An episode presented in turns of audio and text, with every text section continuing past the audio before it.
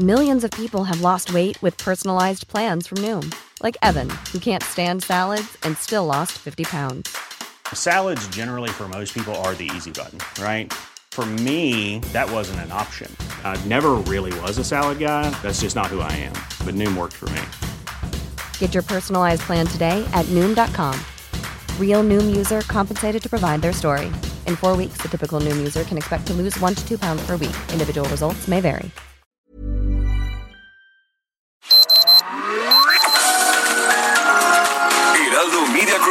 Presenta Sergio Sarmiento y Lupita Juárez. Información veraz y oportuna con un toque personal y humano. Por El Heraldo Radio, donde la H suena y ahora también se escucha.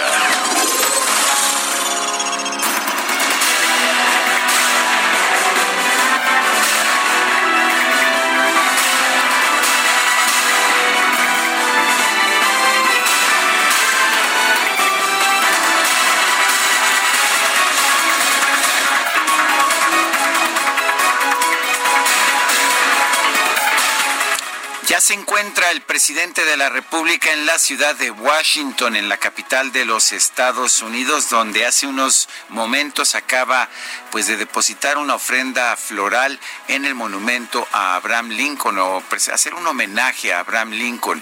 Esto pues lo acaba de hacer el presidente de nuestro país allá precisamente en uh, la ciudad de Washington, acompañado por el canciller Marcelo Ebrard, la traductora, es curiosamente la misma traductora que utilizaba, eh, que utilizaba Enrique Peña Nieto, Lilia Rubio, y bueno, pues algunos miembros de su gabinete, como la secretaria de Economía, Graciela Márquez, ha rendido este homenaje a Abraham Lincoln en el monumento de Abraham Lincoln y bueno, pues uh, también se va a dirigir a una estatua de Benito Juárez que se encuentra también en la ciudad de Washington.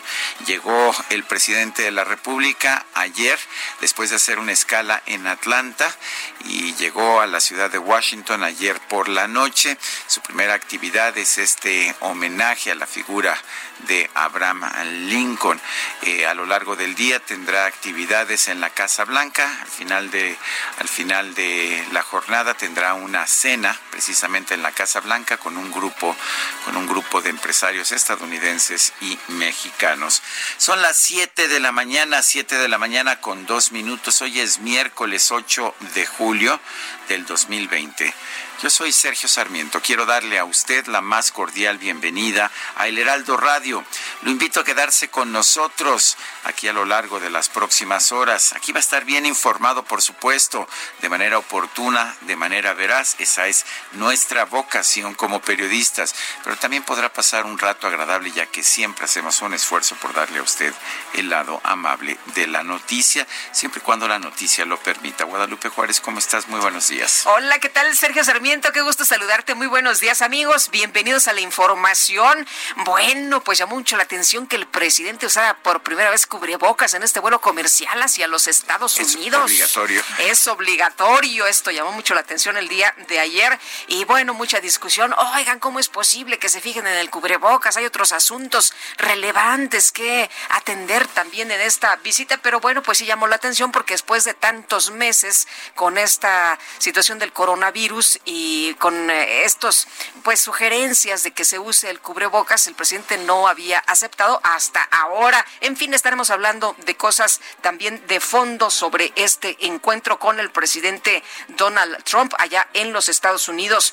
En otro tema también relevante, a casi seis años de la desaparición de los normalistas de Ayotzinapa en Iguala Guerrero, la Fiscalía General de la República identificó los restos de uno de los estudiantes se trata de Cristian Alfonso Rodríguez Telumbre, uno de los jóvenes. Esta información fue corroborada por el equipo argentino de antropología forense. De acuerdo con la información del fiscal especial para el caso, Mar Gómez Trejo, entre el 21 y 29 de noviembre del 2019 se realizó la búsqueda en la barranca de la carnicería que se localiza, escuche usted, a 800 metros del basurero de Cocula Lula del municipio guerrerense. Ahí se recuperaron 15 indicios que fueron embalados en el lugar en presencia de representantes de la Comisión de la Verdad para el caso Ayotzinapa y en febrero pasado la evidencia recuperada se analizó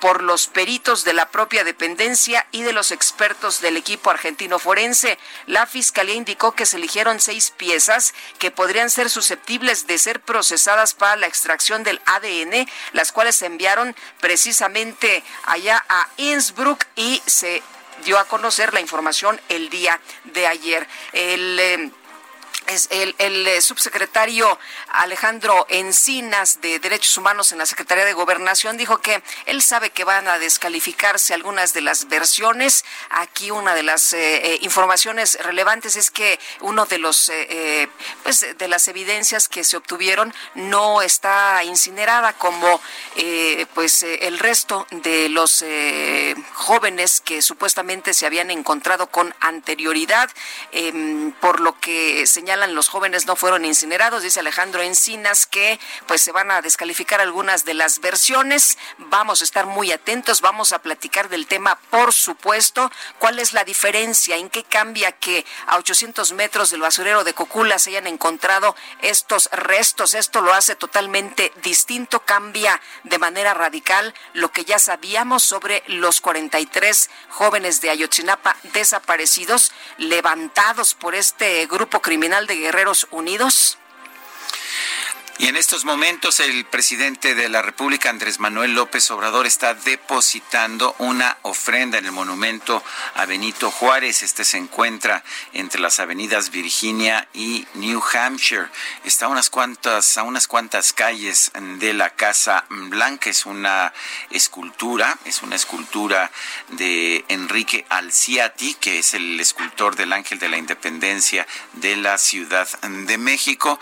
Y bueno, pues se encuentra encuentra en estos momentos el presidente Andrés Manuel López Obrador presentando esta ofrenda floral. Está entonando en estos momentos el himno nacional mientras tiene una guardia eh, militar y de marinos eh, de, nuestro país. Y a propósito, el presidente no se está desplazando en un Jetta, sino en una camioneta blindada, una suburban blindada, eh, que es claramente de las que tiene el servicio secreto allá en los Estados Unidos. Son las 7 de la mañana con 7 minutos y vamos a nuestra frase del día.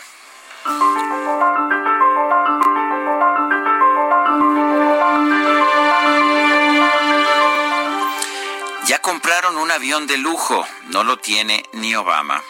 Andrés Manuel López Obrador.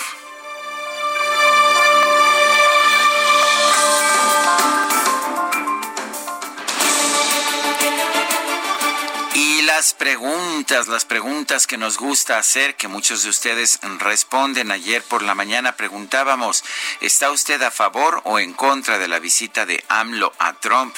Nos dijeron a favor 11.2%, en contra 63.4%, indiferente 25.3%, recibimos 7.526 votos. Esta mañana muy temprano ya coloqué en mi cuenta personal de Twitter, arroba Sergio Sarmiento, la siguiente pregunta. ¿Ayuda a México que Trump tenga tan buena relación con AMLO? Nos dice que sí, 28%, que no, 54.7%, quién sabe. 17.4%. En 22 minutos hemos recibido 1.330 votos. Las destacadas del Heraldo de México. Itzel González, ¿cómo estás? Buenos días. Lupita, Sergio, amigos, muy buenos días. Excelente miércoles, miércoles 8 de julio del 2020, con muchísima información que se publica el día de hoy en el Heraldo de México. Así que, ¿qué les parece si comenzamos con las destacadas? En primera plana, AMLO y Trump sacan muro de reunión bilateral. El presidente López Obrador se encuentra hoy con su homólogo de Estados Unidos en Washington y con una comitiva de empresarios de los dos países. País por la Salud arman un escuadrón. Los personajes equivalen a los colores del semáforo de riesgo en la pandemia.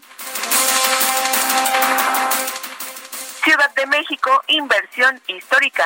Van 1.2 mil millones de pesos para 130 troles. El gobierno apuesta por la electromovilidad y adquiere también 97 autobuses RTP. Estados cavan fosas, Juchitán, Pelios. Ante el aumento en las cifras de contagios y decesos, el ayuntamiento endurece medidas y se prepara para inhumaciones colectivas. Orbe minimiza contagio, refuerza su postura. Jair Bolsonaro confirmó ayer que se infectó de COVID-19, pero insiste en acelerar el desconfinamiento. Meta, Edgardo Codesal traspasa el tiempo. A 30 años del máximo logro para el arbitraje mexicano, se rememora la controvertida final del Mundial de 1990. Y finalmente, en mercados, efecto Temec, se quedan armadoras japonesas. Prefieren subir los sueldos que mudar sus plantas a los Estados Unidos. Sergio Lupita, amigos, hasta aquí las destacadas del Heraldo. Feliz miércoles. Muchas gracias, Itzel. Igualmente, muy buenos días. Son las 7 de la mañana con 11 minutos.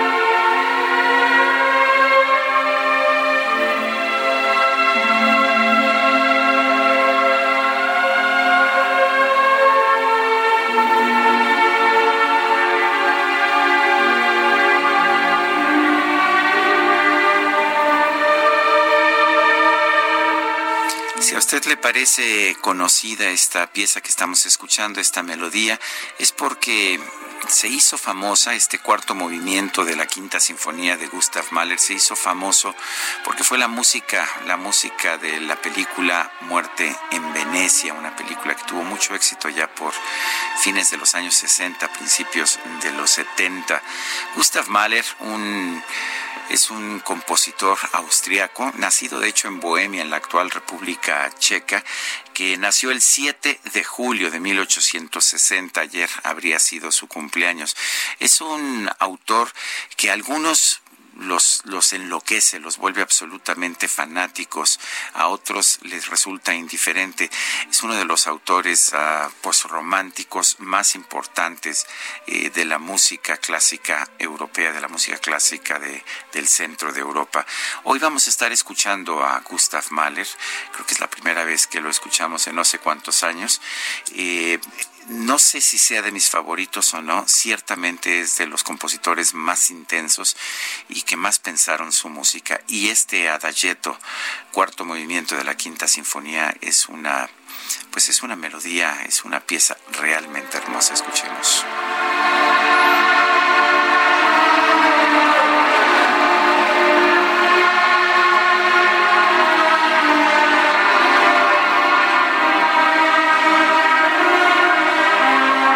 Esta es la interpretación de Herbert von Karajan con la Filarmónica de Berlín.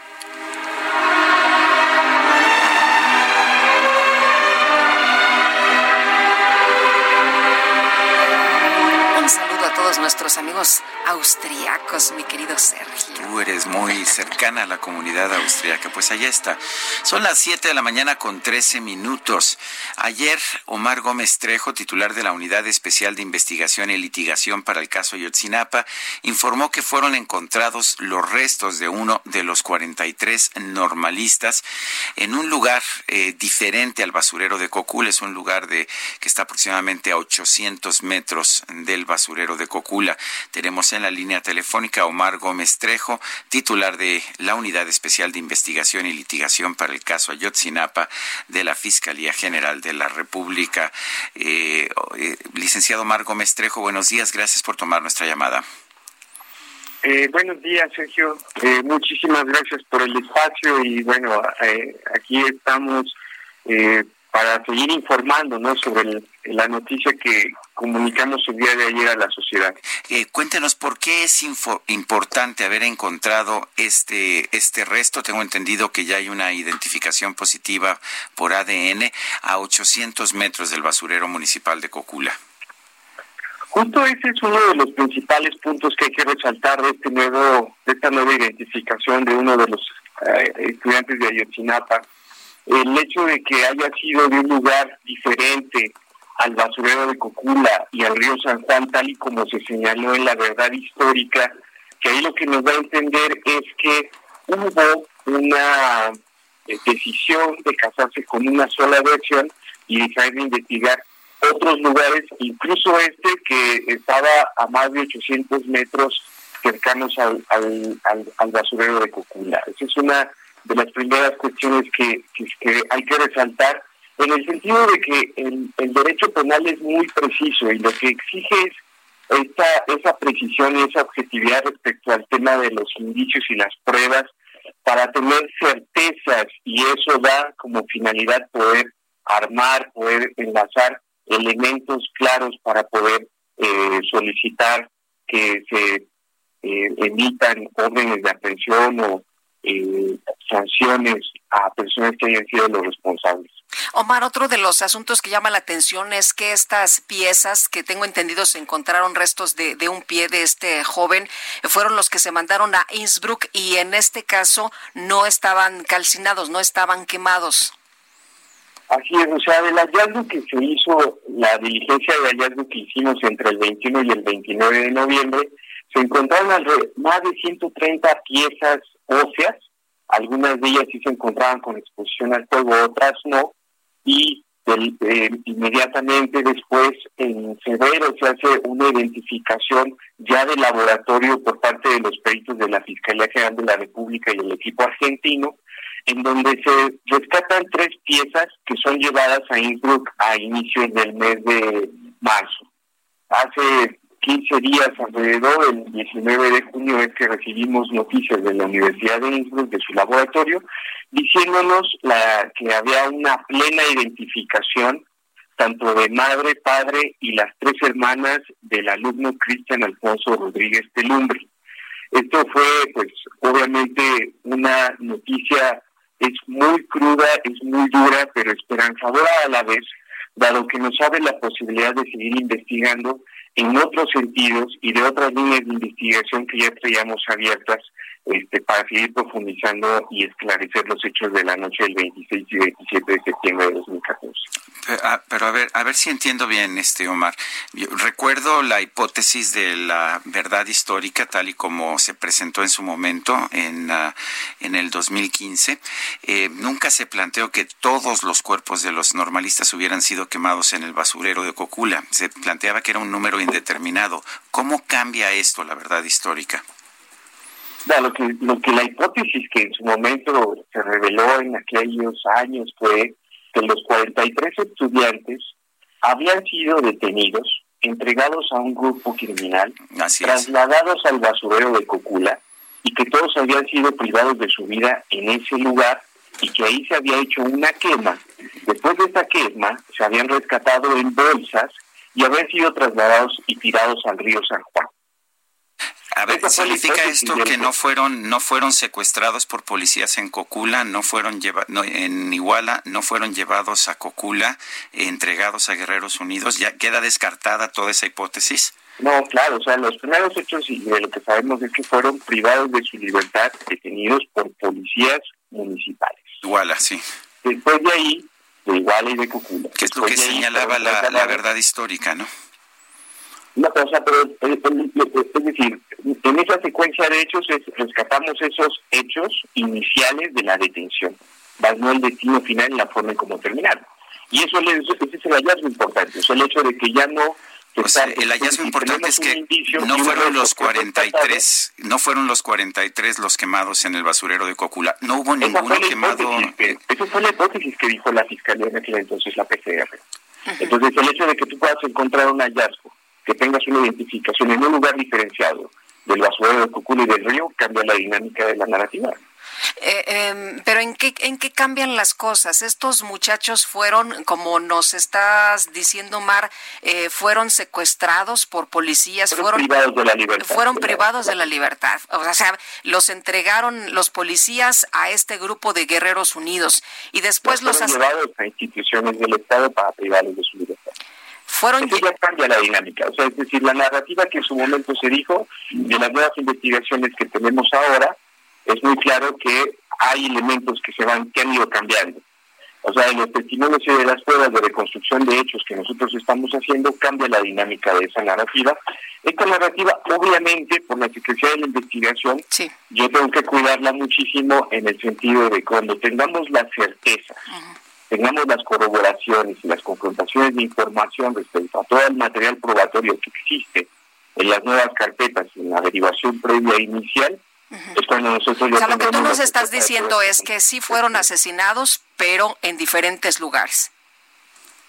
O sea, hubo una división de los estudiantes, hubo una división de los estudiantes. Sí. y eh, eso no significa que fueron ejecutados y privados de su vida en un mismo lugar. Como ninguno fue ninguno fue quemado en Cocula. Ya debemos descartar que alguno haya sido quemado en el basurero de Cocula pues los, los, estudios que se han hecho respecto al basurero de Cocula han señalado que fueron en distintos espacios, distintos tiempos, pero no un evento que haya ocurrido un mes antes.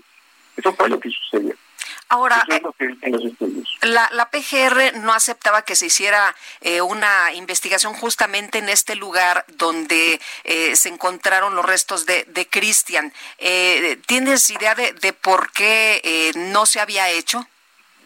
Así es, Guadalupe, de, de las mismas constancias, incluso esa parte del expediente es pública, si tienen constancias eh, dentro de la averiguación previa inicial, que se abre una, una averiguación previa un día bajo unas circunstancias muy extrañas, en un día pasa, se abre una carpeta, se, emite, se emiten oficios a peritos, llegan peritos, rescatan, embalan, y un mes después esa, esa, esa averiguación previa es cerrada. Eso lo que a nosotros nos dice es que hay una irregularidad que vamos a tener que investigar ahora. la carnicería es un espacio o era un espacio ya con La barranca de la carnicería se llama así, ¿no? Barranca de la carnicería. Y era un lugar conocido por las autoridades en el 2014. Entonces, esa línea de investigación, que era muy clara, porque había hubo hallazgos de restos en ese entonces, era muy clara que tendría que profundizarse. Eso no pasó. O sea, lo, que, lo, que, lo que vamos a investigar ahora nosotros para seguir profundizando. Con lo que no debemos quedarnos es que todos eh, fueron calcinados en el basurero de Cocula y después los restos tirados en el río San Juan. Eso, eso es lo que de, lo que tiene que cambiar porque no fue justo así. Hay diferentes momentos, hay diferentes eventos. Los muchachos no todos fueron a un mismo lugar. Es lo que nos estás contando en este momento. Así es, porque el hallazgo de Cristian Alfonso Rodríguez Teluma nos está diciendo que el basurero de Cocula no fue el lugar tal y como señaló en la administración pasada de que los 43 estudiantes fueron llevados, ejecutados y calcinados en ese lugar. Pero aquí uno de los de los temas más graves es que efectivamente estos jóvenes eh, sí fueron asesinados. No, o sea, es parte de la hipótesis de la construcción que nosotros estamos haciendo.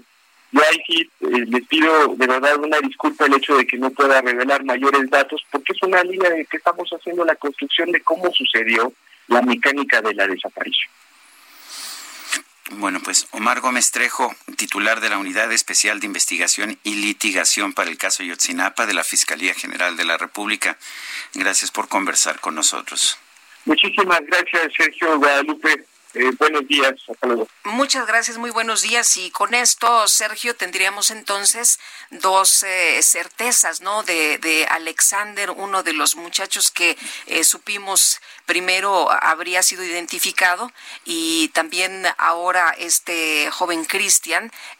hay otro muchacho, Yoshibani, que, sus papás no aceptan que sea, aunque ya Innsbruck dijo, a ver si coincide con el ADN, nosotros no lo aceptamos. Así es, pero efectivamente hay tres, hay tres que han sido identificados, dos de ellos estaban en el río San Juan. Eh, los estudios que se hicieron de la tierra en esas bolsas indicaban que provenía del basurero de Cocula y hay este otro, esos son hechos, hay este otro que estaba a 800 metros. Eh, yo no sé cuál sea la, la visión que tiene cada quien de la verdad histórica. Vale la pena señalar que el término verdad histórica es un término jurídico. Se refiere a la hipótesis que se presenta al juez una vez que se termina la averiguación previa y se somete al juez la averiguación previa y una hipótesis que sustenta las pruebas. Eso es lo que se llama la verdad histórica. Pero vamos a estar hablando más sobre este tema. Son las 7 de la mañana con 24 minutos. Vamos a una pausa. Guadalupe Juárez y Sergio Sarmiento estamos en el Heraldo Radio.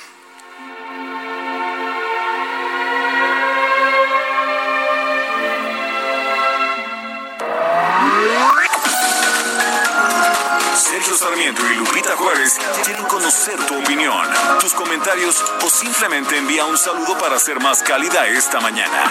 Envía tus mensajes al WhatsApp 5520 109647. Heraldo Radio, la HCL se comparte, se ve y ahora también se escucha. Continuamos con Sergio Sarmiento y Lupita Juárez por El Heraldo Radio.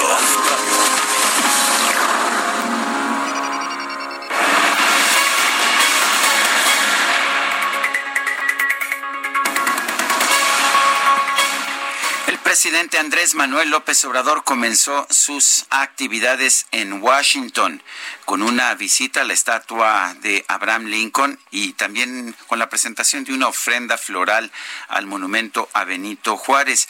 Vamos a vamos con información de nuestro enviado de Francisco especial. Nieto que anda por allá, viajó, Francis- nos mandó desde ayer las fotografías que vimos con el presidente con en el avión, ya sabes, con el cubrebocas. Sí, Sí, como no, Francisco Nieto, ¿cómo estás? Buenos días.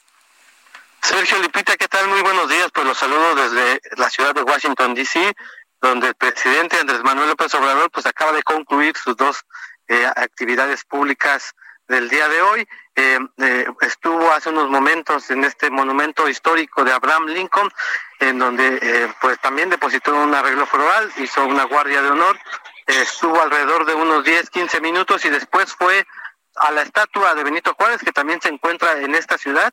Ahí se escuchó el himno nacional y también eh, entregó una ofrenda floral el presidente López Obrador. En estos momentos, pues ya se fue a la residencia oficial de México en Washington, donde habita, donde vive nuestra embajadora, la, embajadora Marta Bárcena, donde tendrá, un- tendrá un almuerzo y posteriormente a la una de la tarde tiempo de Washington estará llegando a la Casa Blanca para ya tener su encuentro con el presidente Donald Trump. Lupita, Sergio. Muy bien, Francisco, gracias, gracias por tu información. Estamos pendientes. Bueno, pues así las cosas, ya muy activo el presidente esta mañana y bueno, pues vamos a estar atentos de lo que le espera para el resto del día, ¿no? Estas reuniones que tendrá, estos almuerzos y la cena, en fin. Bueno, va a ser una, va a ser una, pues un día pesado. Va, va a estar en la Casa Blanca, va a tener reuniones, eh, va a tener reuniones con el presidente mm, Donald Trump de los Estados Unidos y en la noche va a haber una cena. Esa es la, la parte de la agenda que tenemos precisamente sobre la visita del presidente López Obrador. Son las 7 de la mañana con 32 minutos. Vamos, vamos a una a un resumen de la información más importante.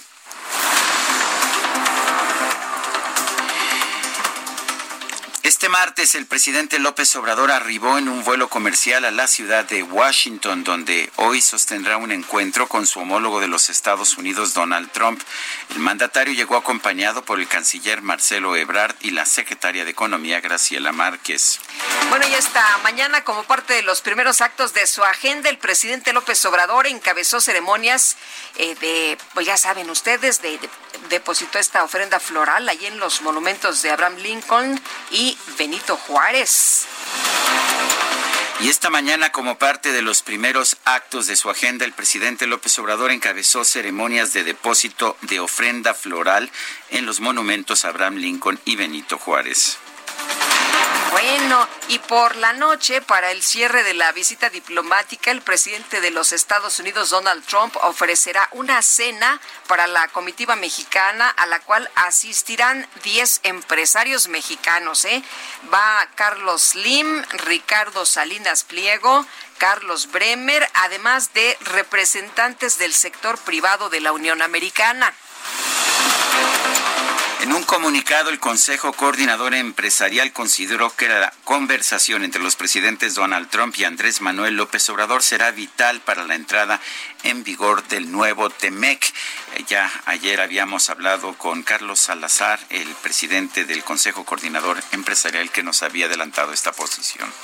Y el segundo Tribunal Colegiado Especializado en Competencia Económica resolvió suspender el reciente incremento en las tarifas de transmisión que cobra la Comisión Federal de Electricidad a las plantas privadas de energías renovables.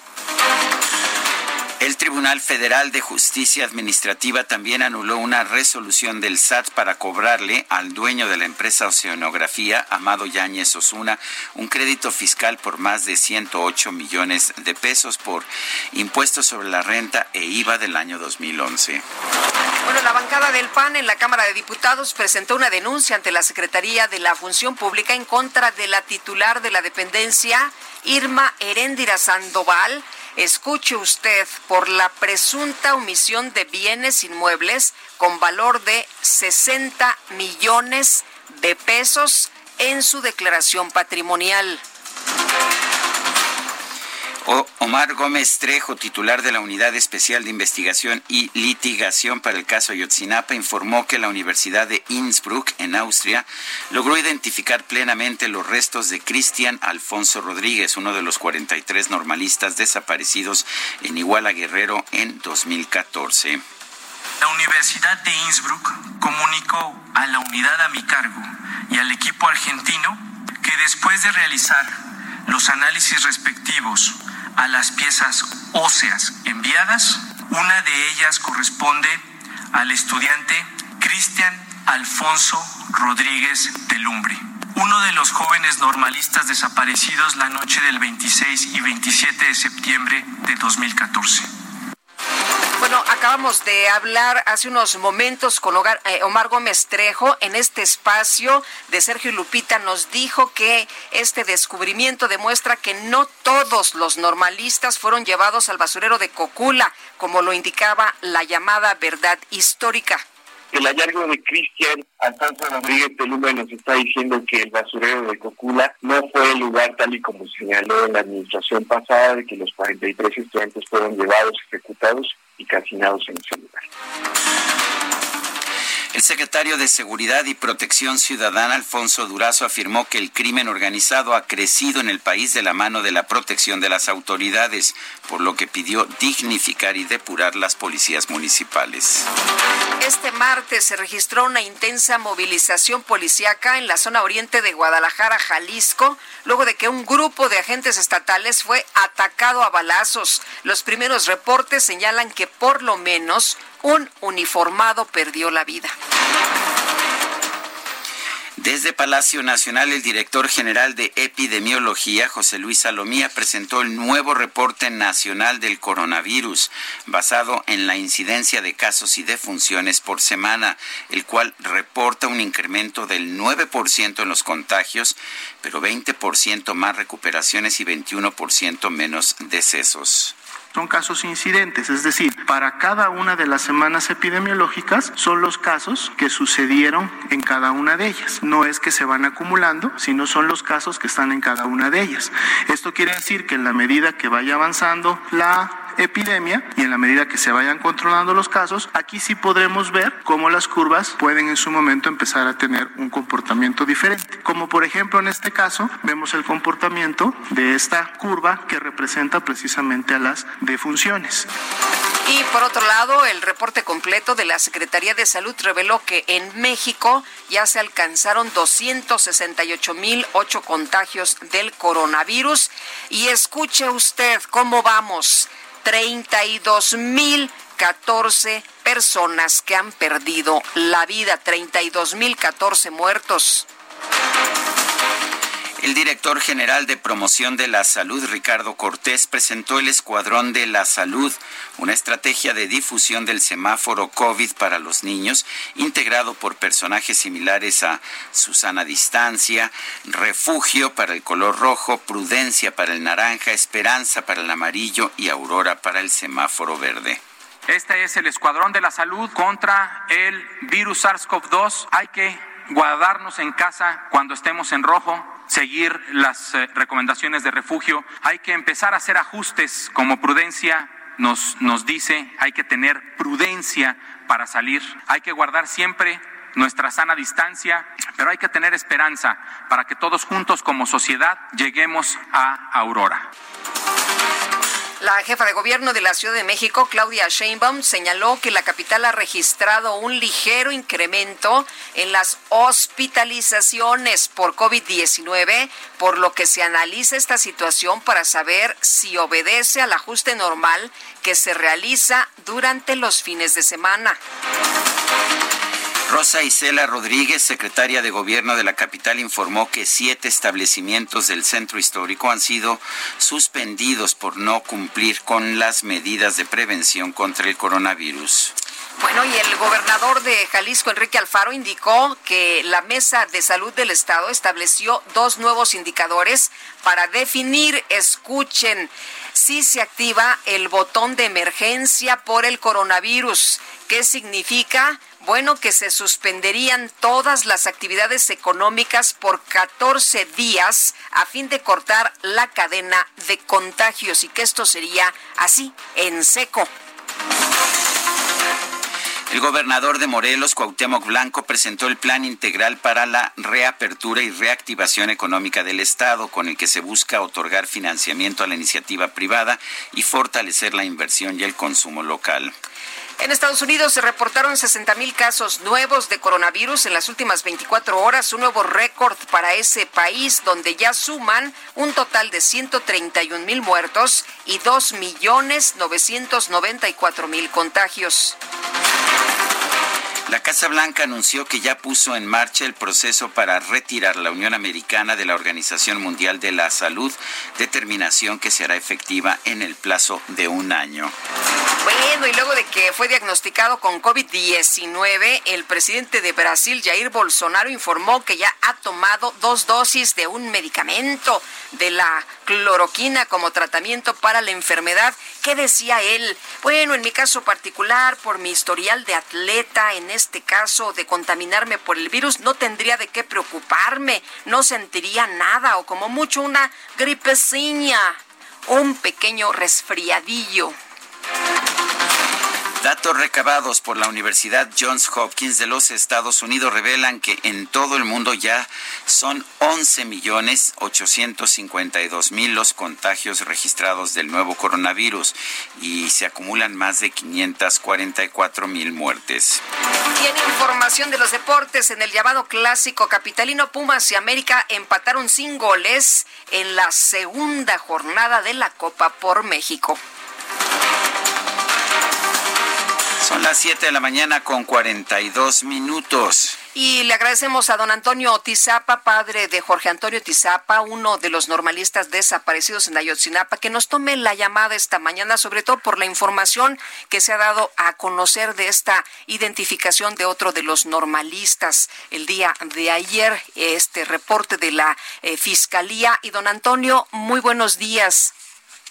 Saludos a todos, gracias por la llamada. Gracias, don, don, Antonio. ¿qué, ¿qué, qué, piensa usted de este, pues de esta nueva identificación de uno de, pues de uno de los muchachos eh, de Cristian Alfonso Rodríguez, ya de manera positiva por el laboratorio de Innsbruck?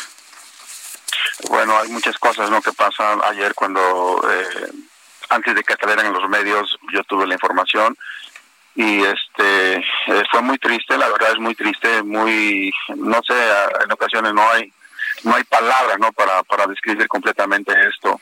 Pero eh, ayer platicaba precisamente no con con el abogado y, y, y varias personas no que se han acercado a mí y pues pienso no que ahora más que nada se debe se debe de, de, de actuar y que caiga todo el peso de la ley con las personas responsables tanto materiales como intelectuales y todas aquellas personas que, que en cierta forma han, han obstruido no las investigaciones y nos han mentido más que nada. Y todo y todo esto en relación eh, con esta mentira histórica no que, que dio el señor eh, Murillo.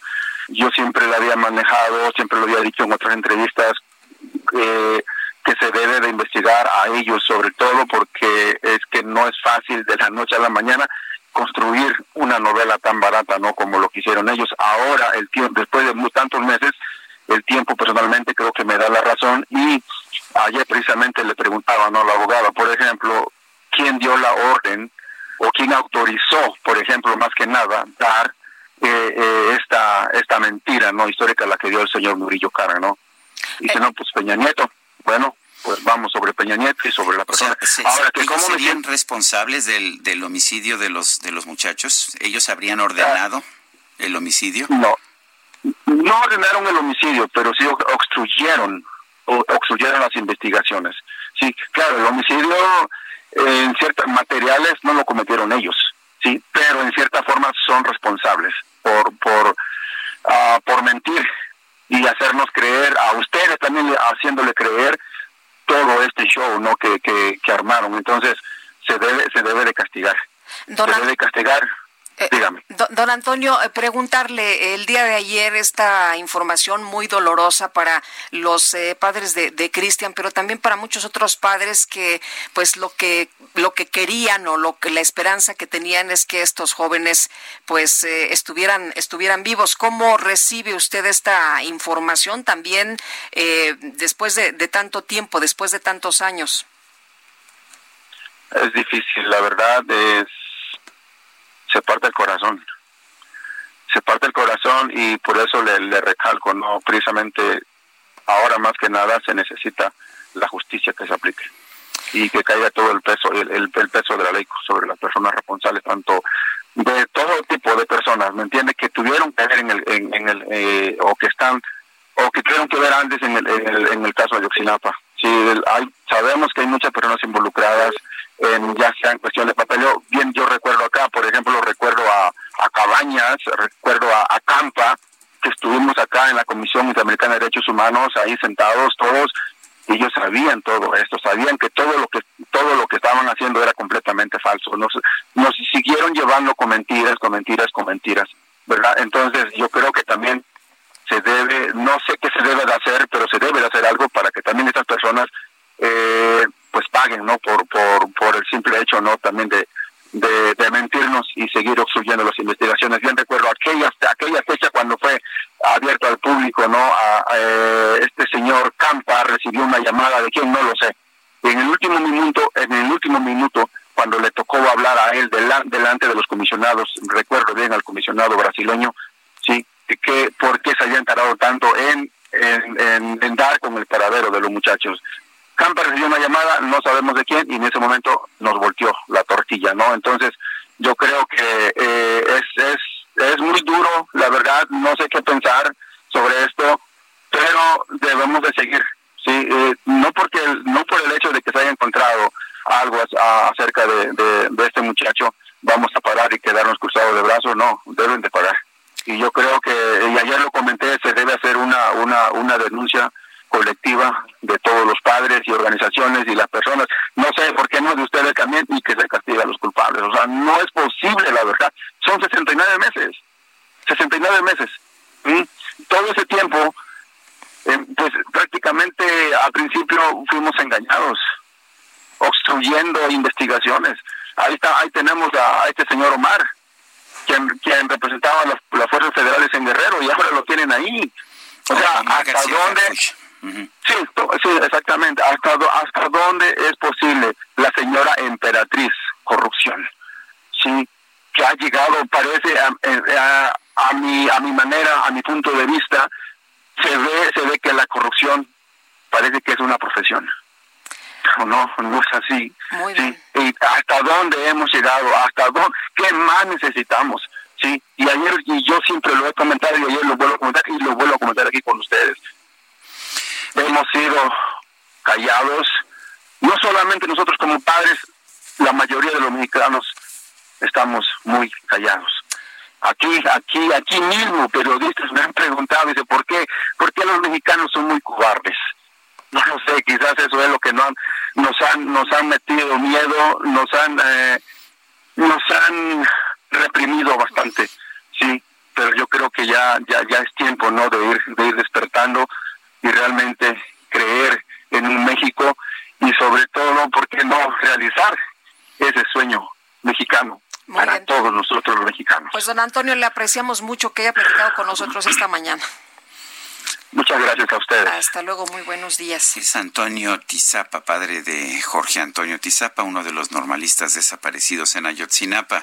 Felipe de la Cruz es vocero del colectivo, nos faltan 43. Lo tenemos en la línea telefónica. Felipe de la Cruz, buenos días, gracias por tomar nuestra llamada. Muy, buenos días y gracias a ustedes por el espacio que nos siguen dando en este caso. Cuéntenos, eh, ¿cómo, qué considera usted, ah, nos señala el hallazgo, la identificación de los restos de Cristian Alfonso Rodríguez en la barranca de la carnicería? ¿Cuáles son las lecciones? ¿Qué nos dice acerca del caso? Bueno, principalmente que se está avanzando hacia la verdad, las investigaciones que está realizando la Comisión y el Fiscal, pues empiezan a dar resultados dolorosas eh, para nosotros, ¿no? Porque es impactante el ver los resultados, pero bueno, son casi seis años en búsqueda de verdad, de justicia, de castigo a los responsables. Hoy podemos decirles que el gobierno de Enrique Peña Nieto lastimó tanto a las familias, a las madres, a los padres de familia, y exigimos a este gobierno que se castigue a los responsables, ya hay una orden de pensión, ya hay detenidos, entonces que empecemos o sea, es únicamente aplicar la justicia a quienes hayan participado en este crimen. Felipe, ¿qué es lo que cambia para ustedes después de esta información que se da a conocer ayer de la identificación de, de Cristian? Eh, porque hasta donde sabemos, eh, los jóvenes fueron entregados por policías a grupos eh, del crimen organizado y después estos jóvenes fueron ejecutados. ¿Qué cambia, Felipe? Pues para nosotros es una versión que oficial de Brillo Caran en su momento con su verdad histórica. Para nosotros sigue siendo un crimen de Estado porque en la escena las evidencias, los videos muestran cómo la policía con patrullas se lleva a los jóvenes, cómo los militares participan de manera directa con los jóvenes eh, y si ya en el segundo plano ellos se entregan a la delincuencia organizada, bueno, ya son dos actores importantes que tienen que ser detenidos y castigados. Hoy tenemos la situación, por ejemplo, del Mochomo, la orden de detención de eh, Tomás Arón de Lucio. Entonces, ya hay personajes en la mira que únicamente se tiene que ejecutar la justicia, porque, bueno, hay evidencias, hay denuncias, por ejemplo, en el caso del Mochomo. En el caso de Tomás, la alteración de, del expediente, la llevada a uno de los supuestos criminales a la escena en el río San Juan. O sea, hay muchas cosas que lo demuestran como culpable. Eh, como culpables de encubrimiento? De muchas este, anomalías en la investigación, principalmente en la alteración de expedientes y de evidencias. Ahora, eh, eh, Felipe, ¿ustedes consideran que sí están haciendo bien las cosas en esta nueva investigación? ¿Ustedes sí creen, sí confían en estas autoridades de que sí se va a conocer la verdad? Pues eso es lo que esperamos también nosotros, ¿no? Y como evidencia, bueno, ya tenemos los primeros resultados. Eh, el compromiso del presidente fue de llegar a la verdad como fuera, porque es un crimen de Estado y el Estado tiene que darle respuesta. Y creo que hoy pues hemos empezado a, vislumbrar eh, la, el acercamiento al paradero de los jóvenes. Ahora, eh, la identificación de Cristian es muy importante, pero antes ya se tenía la identificación de Alexis de Alexander Mora. De Alexander Mora, quiero decir. Sí, este, bueno, eh, precisamente, pero fue en el periodo de Enrique Peña Nieto donde todo fue simulación, todo fue mentira. Tan es así que hasta el día de hoy no entregan el resto hallado a, las familias de Alexander. Siguen ocultando las evidencias. O sea, está es es el actual gobierno cómplice, por eso no quiere entregar el resto. No, no, no, el actual gobierno es el responsable de que nosotros sigamos avanzando hacia la verdad, el responsable del crimen cometido y de ocultar evidencia hasta este momento sigue siendo eh, el gobierno de Enrique Peña Nieto porque él debió haber entregado en su momento todo, todo esto y, no lo hizo. Son casi seis años, se fueron cuatro años después y no hubo nada. Pero, pero no hubo nada, pero sí supimos de, de lo que ocurrió en Cocula, sí supimos de esta entrega de los policías a, a, de, los eh, jóvenes eh, a, los policías a Guerreros Unidos. Es decir, sí, sí tuvimos eh, información, Felipe. Sí, claro, pues todo tenía que haber sido de esa manera, pero también tuvimos la libertad de todos los detenidos en su momento por el gobierno de Peña Nieto por lo, mal hecho de la investigación, por todos los errores cometidos y hoy pues ahí estamos con pues con la ansiedad de saber qué pasó, hubo muchos policías liberados que tuvieron que ver y como quiera por lo mal hecho de la investigación le decía, tuvieron que salir en libertad. Yo quiero agradecerle Felipe de la Cruz, vocero de los padres de los normalistas desaparecidos, el haber conversado con nosotros esta mañana. pues gracias a ustedes por el espacio. Muy buenos días, muchas gracias por platicar de nueva, de nueva cuenta con nosotros y nuevamente, pues Sergio, para tratar de entender eh, cómo eh, la, la, situación ha cambiado para quienes perdieron un hijo, para quienes perdieron pues a uno de, de estos jóvenes de Ayotzinapa. Son las 7 de la mañana con 55 minutos. Guadalupe Juárez y Sergio Sarmiento estamos en el Heraldo Radio.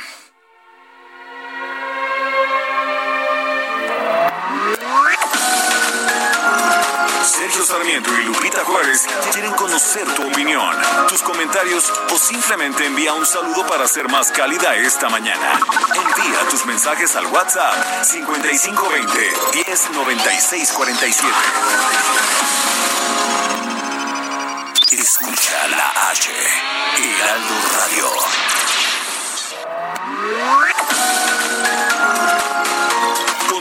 Con Sergio Sarmiento y Lupita Juárez por El Heraldo Radio.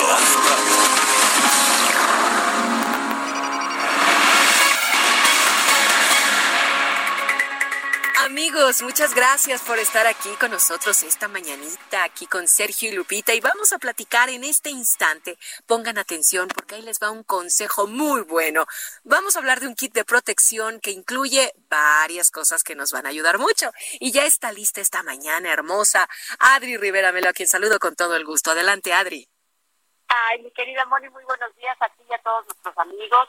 Y como tú mencionas exactamente, traemos el kit de protección, que es un kit muy completo y sobre todo muy, muy, muy seguro para continuar protegiéndonos. La contaminación del COVID-19 sabemos que ocurre por boca, nariz y ojos.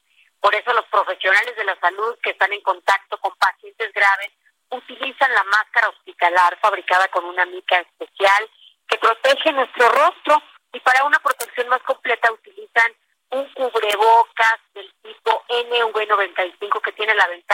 de ser lavable y reutilizable. Y bueno, pues la buena noticia es que si marcan en este momento al 800 mil en la compra de dos máscaras hospitalar y dos cubrebocas NV95 recibirán de regalo otras dos máscaras hospitalar y otros dos cubrebocas NV95 un total de cuatro máscaras y cuatro cubrebocas. O sea, estamos hablando del doble. Así es que llamen ahora porque también les vamos a regalar cuatro escudos faciales. Estamos hablando de 12 piezas en total a un increíble precio. Así es que vale la pena que usted reciba 12 piezas al precio de cuatro. Y bueno, pues obviamente va a estar protegido y puede compartirlas también con la familia, con los amigos, en fin, con quien usted decida. Únicamente hay que llamar al 800 23 mil, repito, 800 23 mil, para que se lleven 12 piezas en total a un increíble precio. Muy bien, pues a marcar amigos, ya lo escucharon de parte de Adri Rivera Melo, 800 23 mil. Adri, gracias.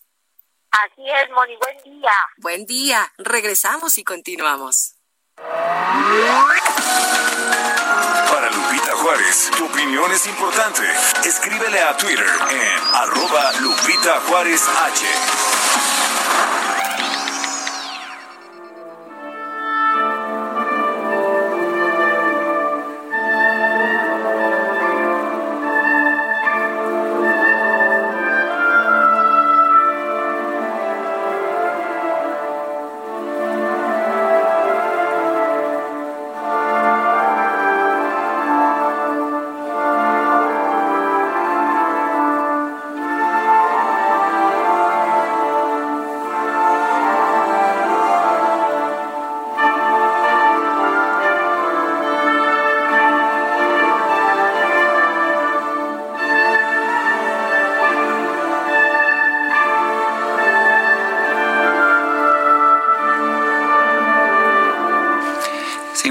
música de Gustav Mahler, quien nació el 7 de julio de 1860 en el Imperio Austriaco en Bohemia que es hoy parte de la República Checa. Esta es la sinfonía número uno en re mayor, es la sinfonía Titán, el tercer movimiento. Eh, creo que la música de Mahler es siempre una música pues intensa, es una música. Bueno, en este caso hemos estado escuchando partes muy tranquilas de su música. Luego ser, suele ser también muy, muy intenso y tiene partes con una gran tranquilidad como este tercer movimiento.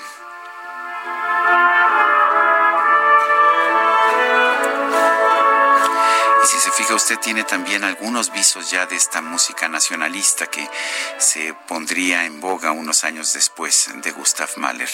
Por lo pronto, Mahler es considerado uno de los grandes representantes del post-romanticismo.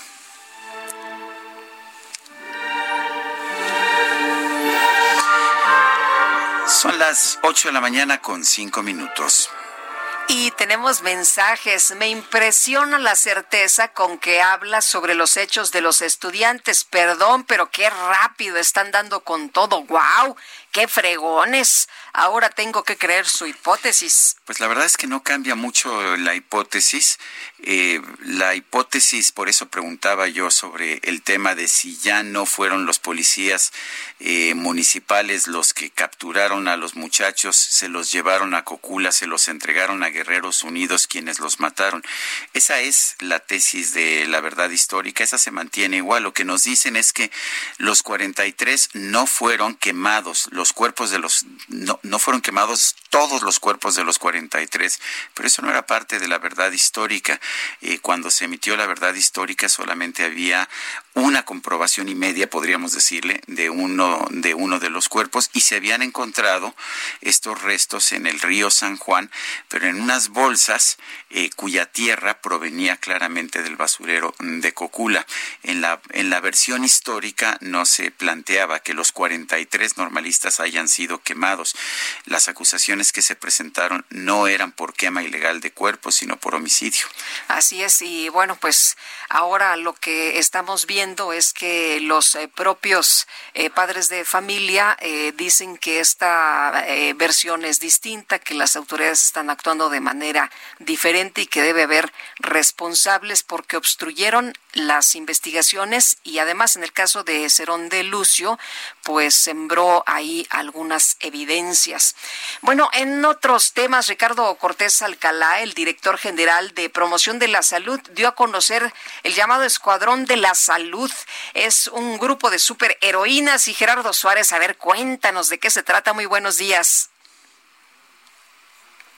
Hola, Gerardo quién sabe qué pasaría con Gerardo Suárez, pero pues nos presentaron este escuadrón de la salud que tiene, eh, ya sabes, prudencia, esperanza, Susana. Ninguna, ninguna de ellas tiene a propósito mascarilla, ninguna usa cubrebocas, pero bueno, vamos con Gerardo Suárez, parece que ya lo tenemos en la línea telefónica. Adelante, Gerardo. Buenos días, Lupita y Sergio para orientar de forma sencilla cómo es la reanudación de actividades en la nueva normalidad, el gobierno federal lanzó al Escuadrón de la Salud, integrado por cuatro personajes animados que acompañan a Susana distancia y representan el semáforo de riesgo de COVID-19. En conferencia, el director general de promoción de la salud, Ricardo Cortés, presentó anoche a Refugio, quien representa el color rojo, es una mujer adulta mayor con sabiduría para quedarse en casa cuando hay alerta máxima. Prudencia es una persona con discapacidad y representa al color naranja. Se distingue por su preparación para volver a las actividades diarias. También está entre estos personajes del Escuadrón de la Salud, está Esperanza, una mujer mushe, simboliza el color amarillo en el cual pueden regresar aún más personas a sus actividades su poder es la esperanza para el retorno. Y por último está Aurora, una persona queer que representa el color verde de riesgo leve y su lema es evitar entre todos un rebrote del COVID-19.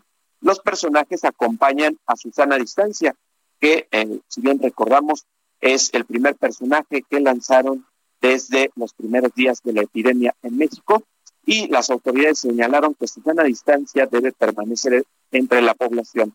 Con sus poderes, que son mantener la distancia de 1.5 metros de las personas, lavado de manos, cubrirse al eternidad social y quedarse en casa si hay síntomas respiratorios. Por último, Sergio Lupita, hay que decir que la Secretaría de Salud modificó el informe de la conferencia vespertina diaria.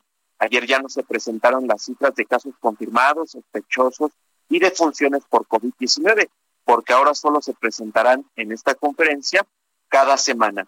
Sin embargo, los datos pueden ser encontrados, encontrados diariamente a partir de las 7.30 de la noche en la página coronavirus.gov.mx y en las redes sociales de la Secretaría. Es mi reporte. Bueno, pues muchas gracias, Gerardo. Hasta luego, muy buenos días. Ni cubrebocas, ni careta, ni nada. Eso sí, los trajes están padrísimos. Así. Ah, sí, están muy bonitos. El Escuadrón de la Salud. Refugio, Prudencia, Susana, Distancia, Esperanza, Aurora. Nadie trae mascarilla, nadie trae careta, nadie trae absolutamente ninguna protección. Pero vamos a otros temas. Eh, se ha iniciado hoy la visita del presidente de la República, Andrés Manuel López Obrador, a Washington. Una visita polémica pero que puede tener de hecho consecuencias importantes en la economía. Tenemos en la línea telefónica a nuestro compañero Mario Maldonado, analista en economía y finanzas, conductor del programa Bitácora de Negocios en el Heraldo Radio. Se lo recomiendo de 6 a 7 de la mañana, antes de Sergio y Lupita. Y lo tenemos en la línea telefónica. Mario Maldonado, ¿cómo estás? Buenos días. Querido Sergio, querida Lupita, me da mucho gusto saludarlos aquí en el Heraldo Radio, a ustedes y a todo su, amplísimo auditorio. ¿Cómo les va? Igualmente, muy bien. Mario, a ver, cuéntanos, ¿por qué es importante este viaje desde el punto de vista económico y y, y, por qué es importante esta cena en que va a haber un pequeño grupo de empresarios de Estados Unidos y de México? Sí, Sergio, pues mira, es importante porque en teoría, y ya lo ha dicho el presidente López Obrador, van a hablar del asunto del nuevo acuerdo comercial entre México y Estados Unidos, que es un acuerdo trilateral, aunque no va a estar el, primer ministro Justin Trudeau, el primer ministro canadiense, ni nadie al parecer que, esté en la representación. Es una, una visita pues bilateral de, Estados de, México y Estados Unidos, del presidente López Obrador al presidente Donald Trump. Eh, y es importante porque se supone que va a hablar del tema comercial y obviamente pues eh, la cooperación económica que hay entre las dos naciones, que es muy importante para México, pero llama mucho la atención, primero, que no hayan invitado a los representantes de los organismos empresariales en México, empezando por el Consejo Coordinador Empresarial que encabeza Carlos Salazar, que bueno, pues además estuvieron en estos casi tres años que se tardó México y Estados Unidos y Canadá en renegociar el Telecan y en, terminar de firmarlo y de que se, se puso en marcha a partir de este primero de julio, pues estos empresarios del TC, pero de pero todos los demás, la Concamí. Oye, pero te sorprende después de que hemos visto que pero pero eh, eh, hemos visto cómo se ha roto no este esta negociación este diálogo. De hecho pues ya desde hace muchos meses no vemos ni siquiera que reciba el presidente a estos empresarios Sí, está rota esa, esa línea de comunicación entre los organismos gremiales. Me parece eh, eh, que eso es, eso es claro y, y, esto se dio a partir de eh, principios de abril cuando Carlos Salazar, ¿se acuerdan? Hizo estos comentarios con respecto a que les habían cerrado la puerta en Palacio Nacional y que si la economía iba mal, pues ya había un responsable, se, refería por, por, supuesto al presidente López Obrador, y también habló de este asunto de las elecciones y de la revocación de mandato y todo esto. Entonces eso le cayó como balde de agua fría al presidente López Obrador, y de ahí se cerró la comunicación con todos estos organismos gremiales, en particular con Carlos Salazar del Consejo Coordinador Empresarial, que es el más importante, es la cúpula de cúpulas empresariales. Entonces, no me sorprende, mi querida Lupita, pero al final ellos estuvieron en el cuarto de junto. Además, ellos son los industriales, son los que están realmente eh, interesados en que funcione bien el TEMEC, porque están ahí todas las industrias y los sectores económicos. Los otros 10 que acompañan al presidente López Obrador son muy importantes, sí también son grandes empresarios. Me llama mucho la atención que, cuatro de ellos, eh, o cinco, si metemos a Carlos Slim, pues son empresarios de medios de comunicación, creo que eso llama la atención, y la mayoría de ellos están en este Consejo Asesor Empresarial que formó el presidente al inicio de su gobierno y que bueno, pues con esto también le decía al Consejo Mexicano de Negocios y al Consejo eh, Coordinador Empresarial como que hagan su ladito, yo quiero tener mi propio Consejo Empresarial con los empresarios en los que yo confío y pues son los que lo acompañan en este viaje. Sí me llama a mí la atención que estén cuatro o cinco empresarios de medios, porque son los dueños de los medios de comunicación, algunos más relevantes del país, ¿no? Con más influencia, con más audiencia, con más capacidad de llegar eh, pues a, las audiencias que le interesa, me imagino, al presidente López Obrador, pero incluso algunos tienen presencia en los Estados Unidos, ¿no? Como es el caso de Televisa, que es socio de Univisión, que tiene el 33% de esta cadena, eh, pues importante para la información de los hispanos, de los latinos que viven allá. Eh, de hecho, se dice que Bernardo Gómez, el, el copresidente del Grupo Televisa, pues habría sido uno de los principales eh, eh, eh, pues facilitadores de esta visita del presidente Obrador a, Estados Unidos porque es muy cercano a Jared Kushner, el, yerno y asesor económico del presidente Donald Trump, quien pues era muy cercano, en el sexenio pasado muy cercano a Luis Videgaray, el canciller y secretario de Hacienda, pero bueno, pues acabó este gobierno, Luis Videgaray ahora se fue allá a Boston, al MIT, a dar clases, y parece que Bernardo Gómez, pues digamos que está tomando ese rol de ser este eh, pues intermediario entre Jared Kushner y, alguna parte del empresariado mexicano, incluso del gobierno, porque el año pasado, ¿se acuerdan? En, en marzo hizo una cena también, que después salió a la luz, no sé si quedan que se conocieron o no, pero después se supo que invitó a Jared Kushner, al presidente López Obrador, al canciller Marcelo Ebrard, para destrabar algunos temas bilaterales entre los dos países. En fin, me parece interesante que haya pues este esta comitiva de empresarios eh, de los cuales cinco pues están relacionados con medios y mi pregunta es si esto significa pues una nueva relación con los medios de comunicación después de que pues un día sí y otro también el presidente en su conferencia matutina pues eh, estigmatiza y, llama a los periodistas, a los columnistas, a, en general a los medios pues como como conservadores y, les pone ahí una serie de adjetivos que ni siquiera quisiera mencionar. Yo pues pensaría que ojalá que sí, ¿no? Porque el presidente finalmente necesita buena prensa, sobre todo si se va a enfrentar a un eh, pues eh, presidente como es Donald Trump, que es impredecible y que no sabemos si en una de esas pues tiene ahí algún as bajo la manga o, un arrebato como suele tenerlos y pues al presidente no le conviene que su imagen, que de por sí ya está un poco cuestionada, pues se, se siga cuestionando con esta visita a los Estados Unidos.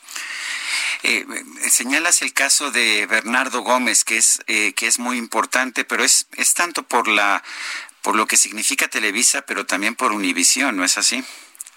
Sí, correcto. Tiene Televisa tiene 33% de la participación accionaria en Univisión, que por cierto está cambiando de manos. Ha sido una cadena que la verdad es que en términos financieros o de rentabilidad, pues no le han dado muy bien al negocio eh, le, cambió de mano recientemente, están en esa transición de hecho, pero Televisa se mantiene como el como uno de los accionistas principales con el 33% y pues sí, Univisión junto con Telemundo son las dos grandes cadenas de televisión en Estados Unidos que le llegan pues a esos eh, eh, hispanos que, que son más de de, de, 60 millones, si no, si no mal recuerdo, cerca de 60 millones de hispanos que viven allá y que consumen o están cerca, digamos, de la información que se da en español y en inglés, y bueno, pues ahí está Univisión y Telemundo. Son importantes, pero también el, Ricardo Salinas creo tenía esta eh, cadena también en Estados Unidos que finalmente vendió en el 2017, pero eh, sigue teniendo una asociación, un acuerdo de programación con, con HC2 Network, que es la cadena que compró Azteca América en el 2017 y al final pues puede transmitir también hay contenidos importantes. Carlos Slim, pues falta, eh, sobra decir que es el accionista individual más importante del emblemático New York Times, ¿no? Que por cierto Donald Trump pues no le cae muy bien porque es un periódico, un medio muy crítico, pero pues Slim está muy bien, eh, yo creo que muy bien relacionado ya en los círculos políticos, empresariales, es amigo de Larry King, eh, en fin, o sea, Carlos Slim se mueve muy bien, por eso creo que era pues un personaje imprescindible en esta reunión entre entre la el gobierno mexicano con el gobierno de Estados Unidos. Y bueno, pues ahí está también Olegario Vázquez Aldir, el presidente del Grupo Imagen Multimedia, va Francisco González, el presidente de, Grupo Multimedios, es decir, pues de medios de comunicación muy relevantes para México. Sí me llama a mí la atención que además de los tres que están en su consejo asesor empresarial, que en teoría pues, son muy cercanos, hablamos de Bernardo Gómez, de Ricardo Salinas Pliego y de Olegario Vázquez Aldir, pues además incluyó a Francisco González de Multimedios y a Carlos Slim, que tiene pues también una cadena importante de Uno TV y que además pues con ser el, el, el, prestador de servicios de telefonía más grande de México con 68 millones de líneas más o menos, pues también ahí manda mensajes e información, es decir, es un eh, eh, jugador importante también en los medios, o sea, sí llama la atención esta pues esta invitación del presidente López Obrador, lo que lo que sin embargo creo que no fue muy atinado y, ahí radica digamos la importancia de haber invitado a Carlos Salazar o, al presidente de la de la Concamín, de la Canacintra, etcétera, pues es que van a estar del otro lado de los empresarios estadounidenses dos o tres eh, representantes del sector energético, que como sabemos pues ha sido muy polémico, ha habido una serie de cartas de empresarios de Estados Unidos diciendo, a ver, no se están respetando las reglas, las reglas del juego, nos discriminan, etcétera, y pues no sé qué van a responder los 10 empresarios que van, porque pues prácticamente eh, dos acaso tendrán relación con el sector energético, pero no directa, o sea, no, no, no es su principal negocio.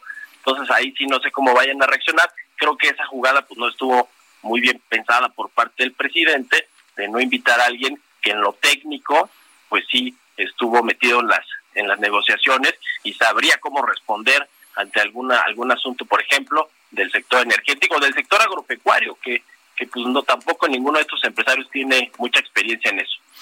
Gracias, Mario Maldonado. Con mucho gusto, querido Sergio y Lupita. Gracias. Un abrazo y muy buenos días. Igual para ti, muy buenos días. Y vámonos con el Químico Guerra. El Químico Guerra con Sergio Sarmiento y Lupita Juárez. ¿Cómo estás, Químico? Muy buenos días. Buenos días, Lupita. Buenos días, Sergio. Pues ya ven que el presidente eh, López Obrador dijo que eh, pues Morelos y eh, Francisco y Madero no necesitaron computadoras para transformar a México, que no eran tan necesarias. Ya le encontré una solución a este problema. Fíjense que la computadora de ultravelocidad está ya aquí. Después de tres años de investigaciones ampliadas, físicos de la Universidad Hebrea de Jerusalén, liderados por el doctor Uriel Levy, han podido finalmente crear una tecnología que permitirá a nuestras computadoras trabajar 100 veces más rápido gracias a los microchips de terahertz. Es una solución, ¿verdad?, para no tener que compartir tanto las computadoras.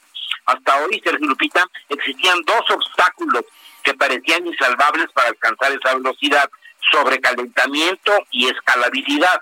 El doctor Levy y sus colegas publican en la revista especializada y arbitrada Laser and Photonics, Fotónica y Láser, una nueva tecnología óptica que integra la velocidad de las comunicaciones ópticas de la luz con la robustez y la escalabilidad en la manufactura de la electrónica. Las comunicaciones ópticas engloban todas las tecnologías que usan la luz para transmitir a través de los cables de fibra óptica, como el Internet, el email, los mensajes de texto, las llamadas de teléfono, la nube y los centros de datos.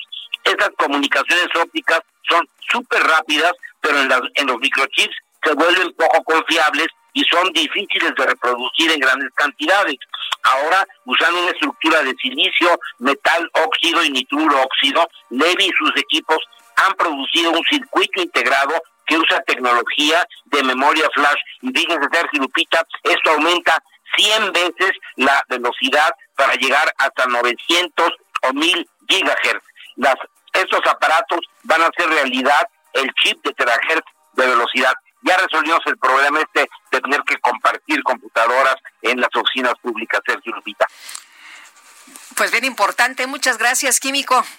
Al contrario, ustedes, Hasta luego, muy buenos días. Que ya dijeron en la Secretaría de Economía que no es necesario, ¿no? Que, que sí van a dejar las computadoras, pero lo que van a recortar va a ser jardinería y va a ser fumigación. Entonces, pues que cada quien va a tener que adoptar un arbolito y regarlo bueno, a ver, de último momento se acaba de dar a conocer la quiebra ya en los Estados Unidos de Brooks Brothers, una empresa con más de 200 años de existencia, 202 años para ser exactos, una empresa que dice el Wall Street Journal sobrevivió a dos guerras mundiales y el cambio de pues del uso de trajes por parte de todos los hombres a una vestimenta más casual, pero que no pudo sobrevivir a la pandemia del coronavirus.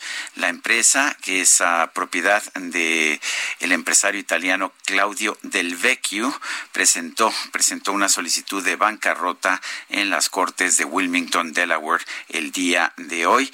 Eh, vale la pena señalar que pues se han declarado una serie de bancarrotas de empresas de retail, de empresas de venta al menudeo en las últimas semanas. Brooks Brothers es la última de estas quiebras. La empresa fue fundada en 1818 y bueno, pues fue una de las empresas que se hicieron pioneras en, en, en, la, en la fabricación y venta de trajes para hombres. Hasta la fecha, de hecho, siguen teniendo una gran presencia en, las, en los centros comerciales de los Estados Unidos.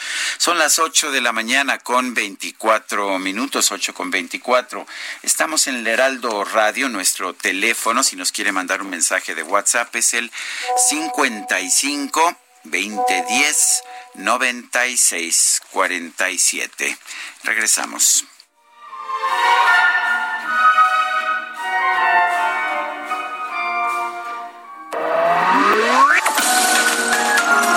Sergio Sarmiento y Lupita Juárez quieren conocer tu opinión, tus comentarios o simplemente envía un saludo para ser más cálida esta mañana. Envía tus mensajes al WhatsApp 5520 109647. Heraldo Radio, la HCL se comparte, se ve y ahora también se escucha. Continuamos con Sergio Sarmiento y Lupita Juárez por El Heraldo Radio.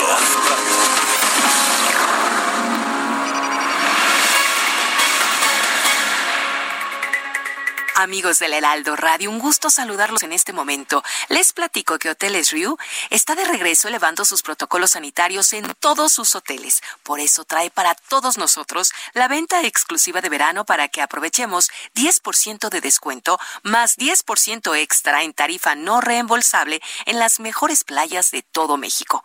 Ahora, Viajar tranquilo con el seguro médico de viaje gratuito es posible hasta por 30 mil euros, exclusivo claro de Riu.com. Además, hay una opción de cancelación que es 100% gratuita. Reserven amigos hasta el 10 de julio con el precio más bajo y disfruten el verano con el mejor, todo incluido, solo en Hoteles Riu. Jaque Mate con Sergio Sarmiento.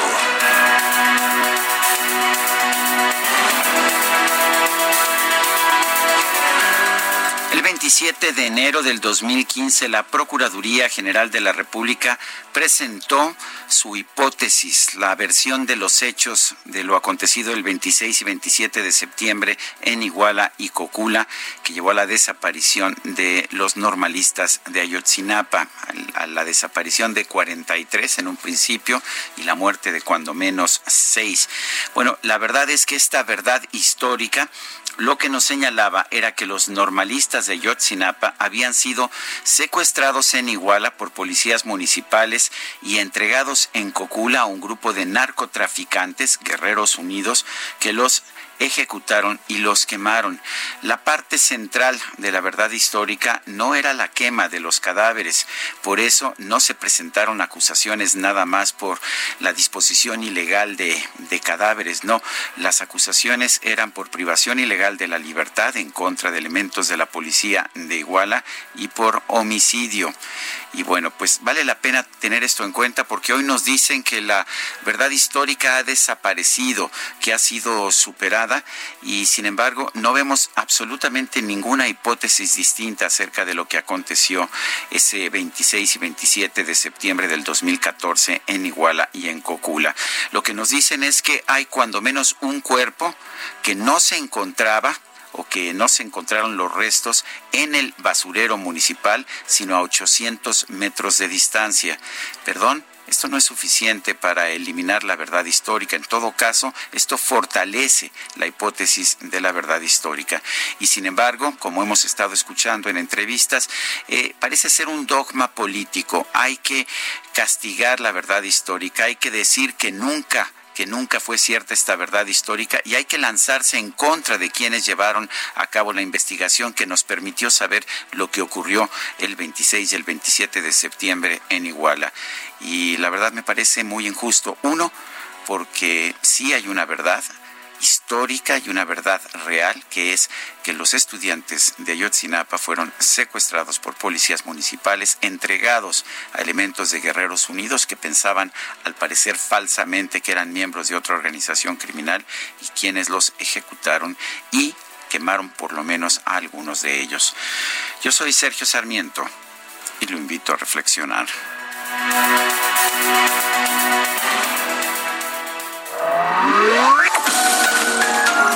Para Sergio Sarmiento tu opinión es importante. Escríbele a Twitter en arroba Sergio Sarmiento.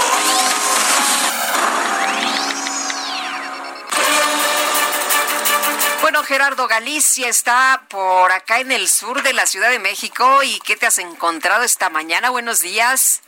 Un fuerte accidente, Lupita, Sergio, excelente mañana para nuestros amigos que van a utilizar el segundo piso del periférico. Hay que hacerlo con precaución. Además de los encharcamientos, hay un fuerte choque entre dos vehículos particulares. Esto ocurre en la parte alta del segundo piso a la altura de la avenida Molinos y con rumbo a la zona norte de la capital. Ya tenemos la presencia de elementos de tránsito de la policía capitalina, reducción de carriles, por supuesto, así que habrá que tomarlo en cuenta porque se genera un largo asentamiento. Ya superando este punto, el avance mejor, así se dirigen al distribuidor vial de San Antonio y la parte baja no es la excepción, también presenta bastantes conflictos viales, sobre todo entre Altavista y la zona de Barranca del Muerto y también la avenida Molinos. El motivo en este caso son encharcamientos bastante severos, ya llegando a la Avenida de las Flores, de preferencia que buscar carriles de la izquierda para poder avanzar de manera más favorable hacia la zona del viaducto. Y por lo pronto, el reporte. Muy bien, muchas gracias, Gerardo.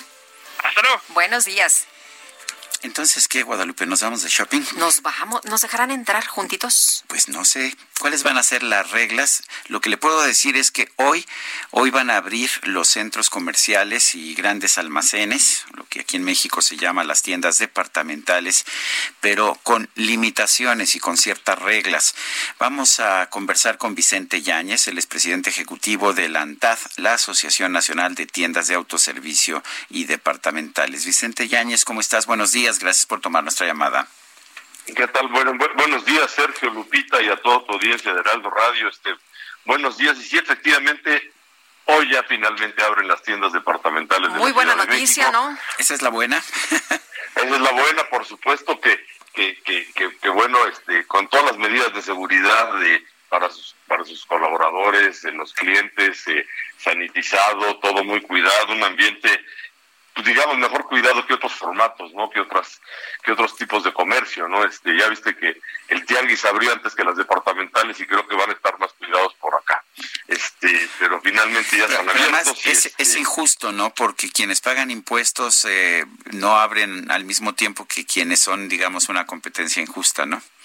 Pues tú lo has dicho, este, la, la, formalidad se castiga, no se premia, pero bueno, en fin, eso ya será este motivo motivo de otra de otra de otra conversación. Finalmente se está abriendo, qué bueno que se puede hacer, este lo hemos platicado en otras ocasiones, Sergio Lupita, eh, por supuesto que hay que cuidar la salud, pero también tenemos que cuidar la economía, porque no vaya a ser más grande el daño que, le, que, recibamos por la parte económica que por el lado de salud, ¿no? Entonces, eh, creo que la salud está en todos, nos tenemos que cuidar y, y bueno, por supuesto que las tiendas van a cumplir con, con todas las medidas adicionales que les impusieron a las tiendas. ¿Qué, este, cambia, Vicente? ¿Cómo va a ser ahora eh, el ir a una, cuál va a ser la experiencia del ir a una, a una tienda de estas? Mira, este, pues solo va a poder entrar una, una persona a la tienda con excepción de, una, de un adulto que vaya acompañado de un menor, de una persona. Sergio y yo queríamos ir juntos a la compradera. Este, eh, no se va a permitir la entrada a quien no tenga cubrebocas. Eh, las personas solo podrán permanecer un máximo de 40 minutos. Eh, no habrá no habrá a disposición del cliente productos de prueba como cosméticos, productos de perfumería similares. No, no, los probadores de ropa no estarán disponibles. Eh, va a haber un control de acceso a la tienda sanitaria en el que se va a verificar eh, el uso del cubrebocas y contadores para respetar el 30% de aforo, una entrada y una salida.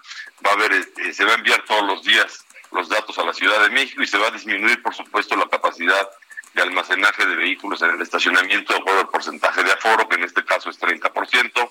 Las tiendas departamentales en el centro histórico deberán de operar en el mismo esquema, pero también alternando la apertura en nones y pares. Aquí, ¿qué quieren decir con esto? Este, apellidos de la A a la L los días lunes, miércoles y viernes y apellidos de la M a la Z los días martes, jueves Pero y esto sábado. solo en el centro, ¿verdad? Eso solo en el centro, y bueno, y como no tenemos un, una cédula de identidad, este, pues no sé cómo lo van a hacer, pero bueno, pues ojalá que esto nos ayude a que podamos finalmente promover que tengamos un, una, una, una cédula de identidad a todos los ciudadanos que permita hacer este tipo de cosas, ¿no? Este, adicionalmente, para los centros comerciales, eh, eh, pues las personas en el centro comercial no podrán permanecer máximo más, más de una hora, este, eh, eh, todos los negocios abren de 11 a 5 de la tarde, excepto los esenciales, restaurantes, bancos, farmacias, ventas de alimentos, los supermercados. Y bueno, pues este, eh, esas son las restricciones. O sea, si necesitas algo, llegas, compras y te sales, porque ahí se te acaban los 40 minutos. Pues sí, porque tienes una hora para el centro comercial y 40 minutos para, para la tienda departamental en particular. Este, vamos a tratar de hacer todo esto, por supuesto, y, y bueno, eh, eh, los clientes pueden estar tranquilos de que los, las tiendas están sanitizadas, están, está muy cuidada la salud en estos, en estos lugares y bueno, pues a reactivar la economía que nos hace mucha falta, Sergio Lupita. Bueno, pues eso, eso sí es importante. Eh, ¿Cuánto tiempo van a durar todas estas restricciones? Eh, no lo sabemos, es en función de los semáforos y, es uno de los grandes problemas con los que nos hemos enfrentado en todo el país, porque no hay homogeneidad de, disposiciones, eh, hay, ciertas directrices federales, luego te encuentras con directrices estatales eh, y, con directrices eh, municipales. Entonces, para las tiendas que tienen operación en todo el país, pues ha resultado complicado, pero para eso estamos, para trabajar, para darle para adelante y para salir adelante de esta crisis como lo hemos hecho en otra. Vicente, a ver, yo como consumidor, si las horas de las horas en que me pueden dar servicios se limitan de 11 a 5, pues va a haber una mayor aglomeración. Si las horas fueran más prolongadas, como era habitual, no sé, de 11 a 8 de la noche, pues sería más fácil que, que los consumidores se pudieran ir, a, eh, pues se pudieran ir distribuyendo a lo largo de las horas. ¿Para qué tener este horario tan corto? Pues mira, por supuesto que todos esos argumentos los hemos, este, los hemos, los hemos expresado a, la, a, la, a, las autoridades, pero son finalmente decisiones de la autoridad y nosotros estamos para cumplir con las leyes. Claro. No, no, no así otros, la informalidad, verdad que pues no lo hace, pero bueno. Eso es otra cosa. Allá no hay horarios ni nada. Oye, Vicente, ¿cómo ves ese tema de, de Jalisco, en donde eh, pudieran, como decías hace unos momentos, no está diferenciado todo por estados, por municipios? En Jalisco nos están diciendo que podría apretarse el botón eh, y, y otra vez parar las actividades.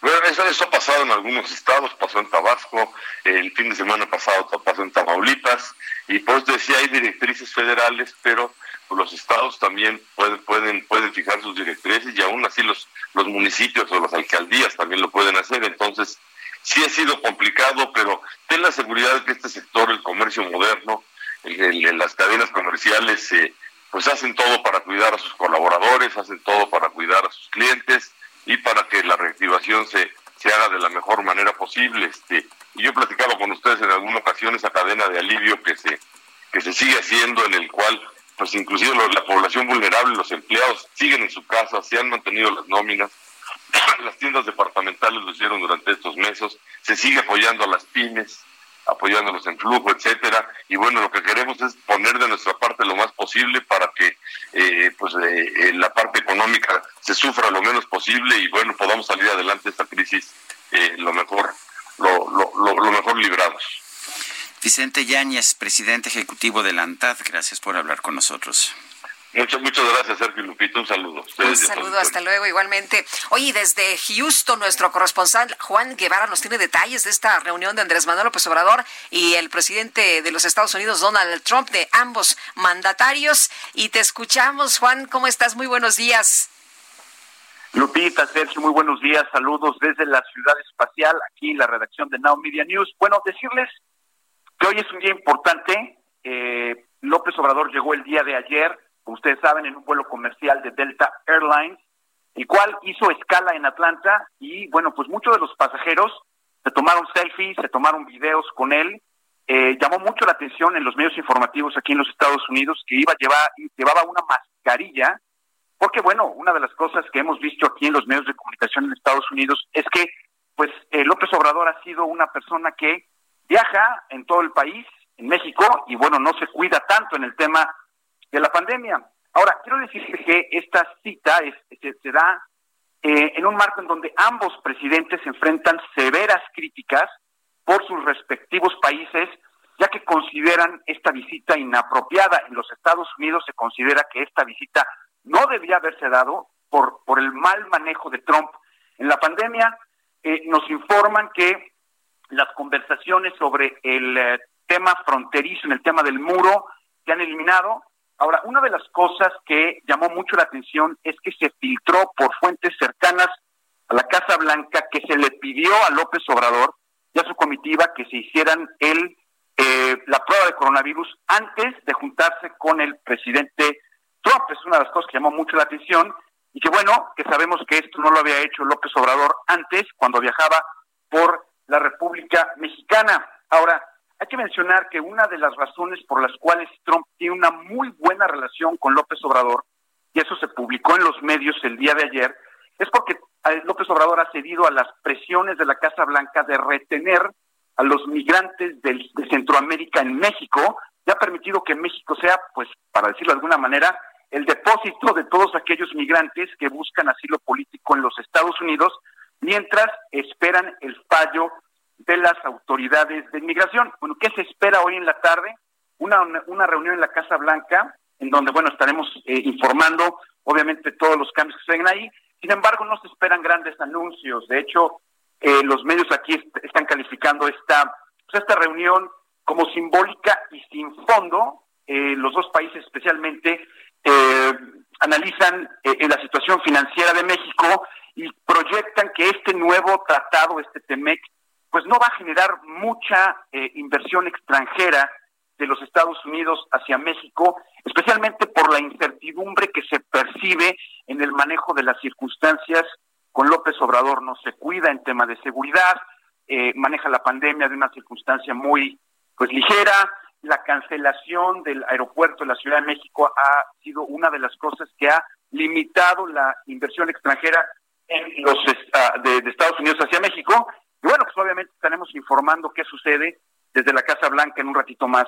Y una de las cosas que llamó la atención, eh, Lupita y Sergio, es pues otro, pues otro eh, exabrupto de Trump que ya se veía venir, que fue el tema de el sacar o de retirar a los Estados Unidos de la Organización Mundial de la Salud. Esto ha sido porque, pues ya veíamos que Trump ha dicho que, que China no, pues no informó con toda la seguridad o con toda la información que ellos tenían sobre la realidad de la pandemia. Considera que cuesta muy caro el estar soportando o el estar subsidiando a la Organización Mundial de la Salud. Y obviamente en un marco en donde en este momento existen muchísimas personas enfermas de coronavirus en Estados Unidos, Veíamos ayer que ayer fueron de los peores días, que sigue ahora la curva hacia arriba, que ciudades como Houston están ahora cerradas, que no se sabe qué va a suceder en las escuelas. Entonces, obviamente, pues Trump culpa a la Organización, a la Organización Mundial de la Salud y decide retirarse de este organismo internacional. Muy bien, pues muchas gracias por el reporte como siempre, Juan, que tengas buen día y seguimos seguimos atentos. Seguimos en contacto, gracias. Y bueno, la Organización Mundial de la Salud ha pedido a los pasajeros que viajan en avión que usen mascarillas y se mantengan informados ante el aumento de casos de COVID-19 en algunos países. El doctor Jorge Baruch Díaz Ramírez es jefe de la Clínica de Atención Preventiva del Viajero de la Universidad Nacional Autónoma de México. Doctor Baruch, gracias por hablar con nosotros. ¿Qué tal? Buenos días, Sergio. Buenos días, Lupita. Buenos días, Saludos al auditorio. A ver, el, el uso de mascarillas es fuertemente aconsejable, ¿no? Cuando se viaja. Claro que sí, el uso de mascarillas es fundamental para la disminución de la propagación del virus, sobre todo en ambientes cerrados, como lo pueden ser las cabinas no solo de avión, sino también de autobús o de los habitáculos de los de los transportes terrestres. Doctor, ¿por qué es tan importante y mm, lo, debemos hacer? Por ejemplo, en los aviones se habla de que hay aire eh, que, se desinfecta y aún así tenemos que portarlas. Sí, eh, en efecto, eh, hay muchos, digamos que beneficios que nos brinda una cabina de avión, tal es el aire que recircula muchos, cientos de veces por minuto y que pasa a través de filtros sanitarios de alta eficiencia. Pero también eh, las características en las que fluye el aire, que es un flujo laminar, eh, hace que las, digamos que las partículas suspendidas en el aire prácticamente se precipiten al instante. Esto quiere decir que no se pueden propagar más allá de algunos eh, pues milímetros después de haber sido expulsadas de nuestra boca. Pero también es importante el uso del tapaboca eh, en este tipo de cabinas porque eh, se está empleando una estrategia para reactivar los viajes internacionales y los viajes nacionales a, base de múltiples, eh, múltiples factores que reducen el riesgo de transmisión y una de ellas es el uso de tapabocas. Si bien no se ha identificado en, a lo largo de la pandemia un contagio entre pasajeros dentro de la misma, que permanecen en la misma cabina de avión, sí se ha identificado contagio entre pasajeros y tripulación y entre tripulación. Entonces, este tipo de medidas pueden ayudar a disminuir este, este, estos riesgos de viajar con alguien que potencialmente puede estar contagioso. Hay gente, me ha tocado, digo, he viajado poco en esta pandemia como todo el mundo, pero hay gente que no se quiere quitar la, el cubrebocas, la mascarilla, ni siquiera para tomar un poco de agua o refresco. ¿Es tan peligroso el aire en un avión? No, no es peligroso. El aire no es peligroso, definitivamente y eh, lo que sí debemos de adoptar pues son medidas para intercambiar eh, la, pues, los momentos de comida o los momentos de bebida, eh, sobre todo en pasajeros dentro de una misma fila. Esto quiere decir que si vamos a comer no lo hagamos los tres, a veces son filas de tres, los tres al mismo tiempo, sino que esperemos a que uno coma o a que uno beba para que nosotros nos podamos retirar el tapabocas y así evitar en lo en lo máximo, digamos que más de una persona pueda llegar a estar eh, pues expulsando este tipo de gotículas, de, microgotas o de aerosoles que ahora ya se está empezando a evaluar si es que los aerosoles pueden llegar a ser un mecanismo de contagio, de propagación, eh, para, eh, para, para este tipo de estrategias multicapa. Doctor, ¿el riesgo cómo se considera de viajar en un avión? ¿Es eh, alto, es moderado, es bajo? El riesgo es bajo siempre y cuando nosotros empleemos este tipo de estrategias y las respetemos. Ahora, también eh, es importante mencionar que no solo tiene eh, que ver con el hecho de permanecer en una cabina de avión, sino también el tiempo en el que vamos a permanecer en esta cabina. No es lo mismo hacer un viaje de cuatro horas, hacer un, vuelo de, de 10, 12 horas.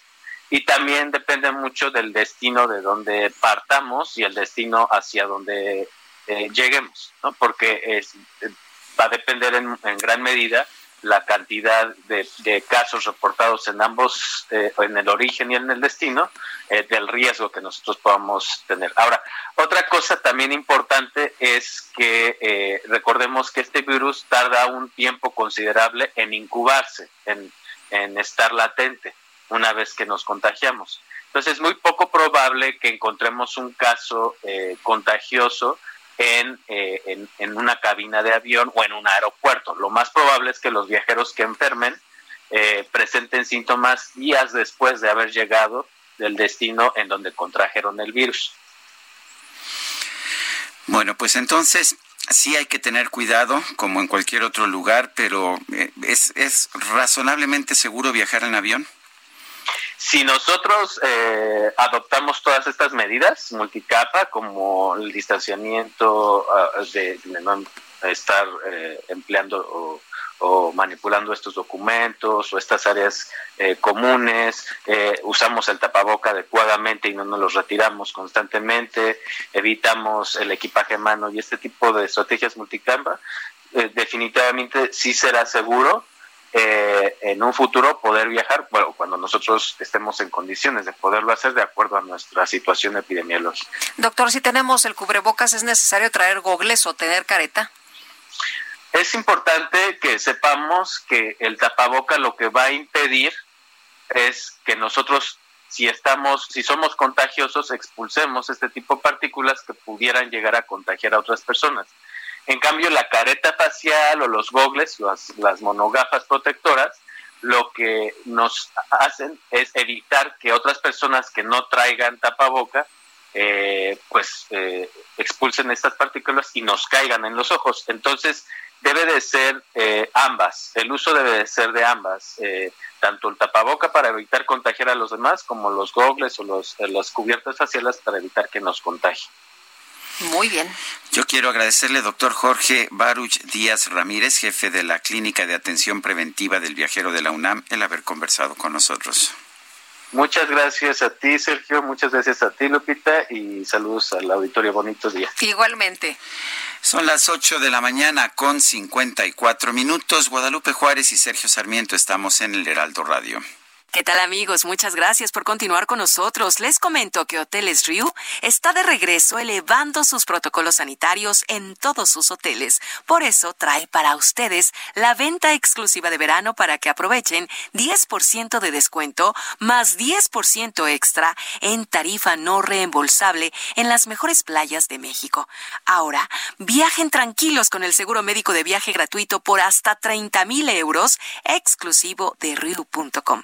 Además, está la opción de cancelación 100% gratuita.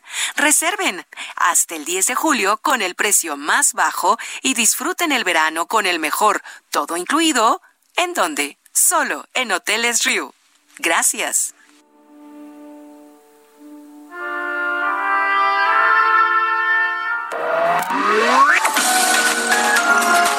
Sergio Sarmiento y Lupita Juárez quieren conocer tu opinión, tus comentarios o simplemente envía un saludo para ser más cálida esta mañana. Envía tus mensajes al WhatsApp 5520 109647. Heraldo Radio. Continuamos con Sergio Sarmiento y Lupita Juárez por El Heraldo Radio.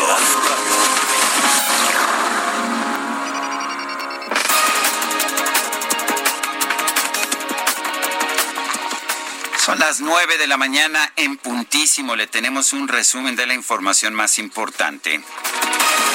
Esta mañana, como parte de su visita a los Estados Unidos, el presidente López Obrador acudió a los monumentos a Abraham Lincoln y Benito Juárez en la ciudad de Washington.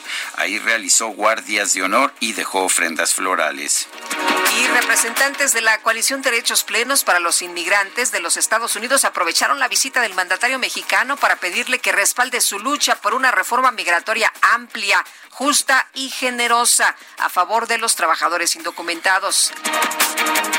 El secretario de Salud de Nuevo León, Manuel de la O, informó que el director de hospitales del estado, Juan Luis González, dio positivo al COVID-19. La directora de la Organización Panamericana de la Salud, Carice Tien, informó que en la última semana América Latina y el Caribe desplazaron a Estados Unidos como el epicentro de la pandemia de coronavirus en el continente al reportar más de la mitad de los casos, pues casos nuevos. Ella es calladita, pero para el sexo es atrevida. Yo sé marihuana y bebida,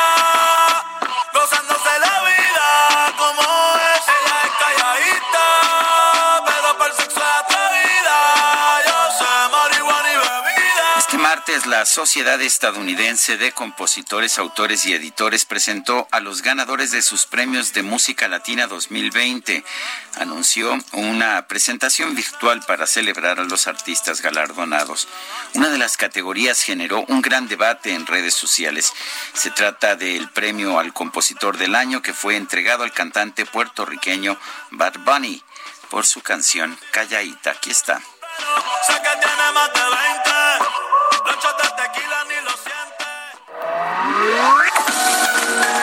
Para Lupita Juárez, tu opinión es importante. Escríbele a Twitter en arroba Lupita Juárez H.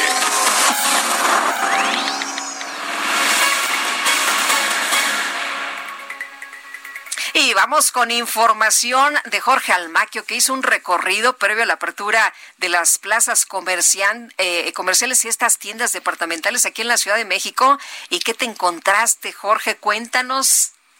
Hola, ¿qué tal, Lupita, Sergio, amigos? Muy buenos días. Así es, los centros comerciales de la Ciudad de México, pues hicieron los últimos preparativos, dieron los, revisaron los últimos detalles para dar paso a la apertura este miércoles de las tiendas y locales de venta de ropa artículos deportivos, lentes, perfumería, joyería y zapatos, aparatos electrónicos, muebles y más.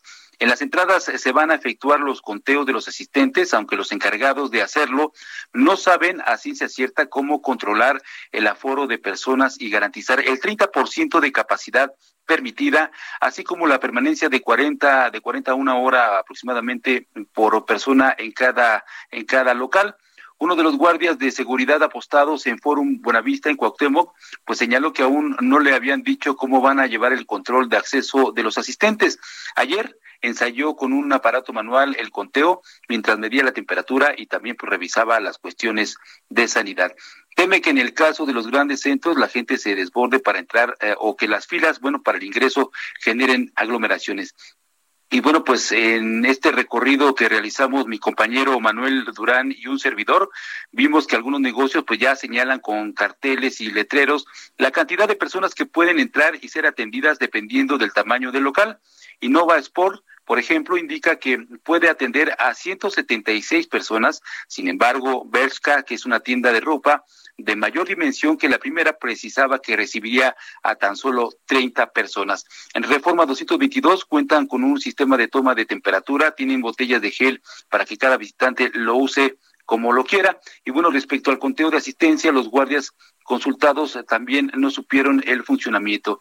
En Plaza Delta, los negocios combinan mensajes de bienvenida a su clientela con advertencias sanitarias.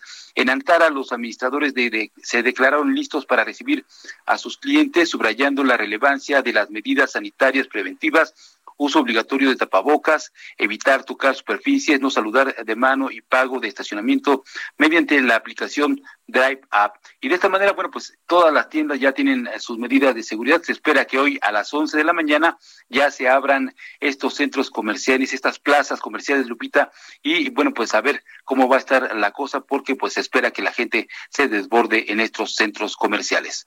Lupita, Sergio, amigos, el reporte que les tengo. Muchas gracias, Jorge. Muy buenos días. Buen día, hasta luego. Son las nueve de la mañana con cinco minutos. Ya está en la línea telefónica Agustín Basabe, analista político. Agustín Basabe, buenos días. ¿Qué nos tienes?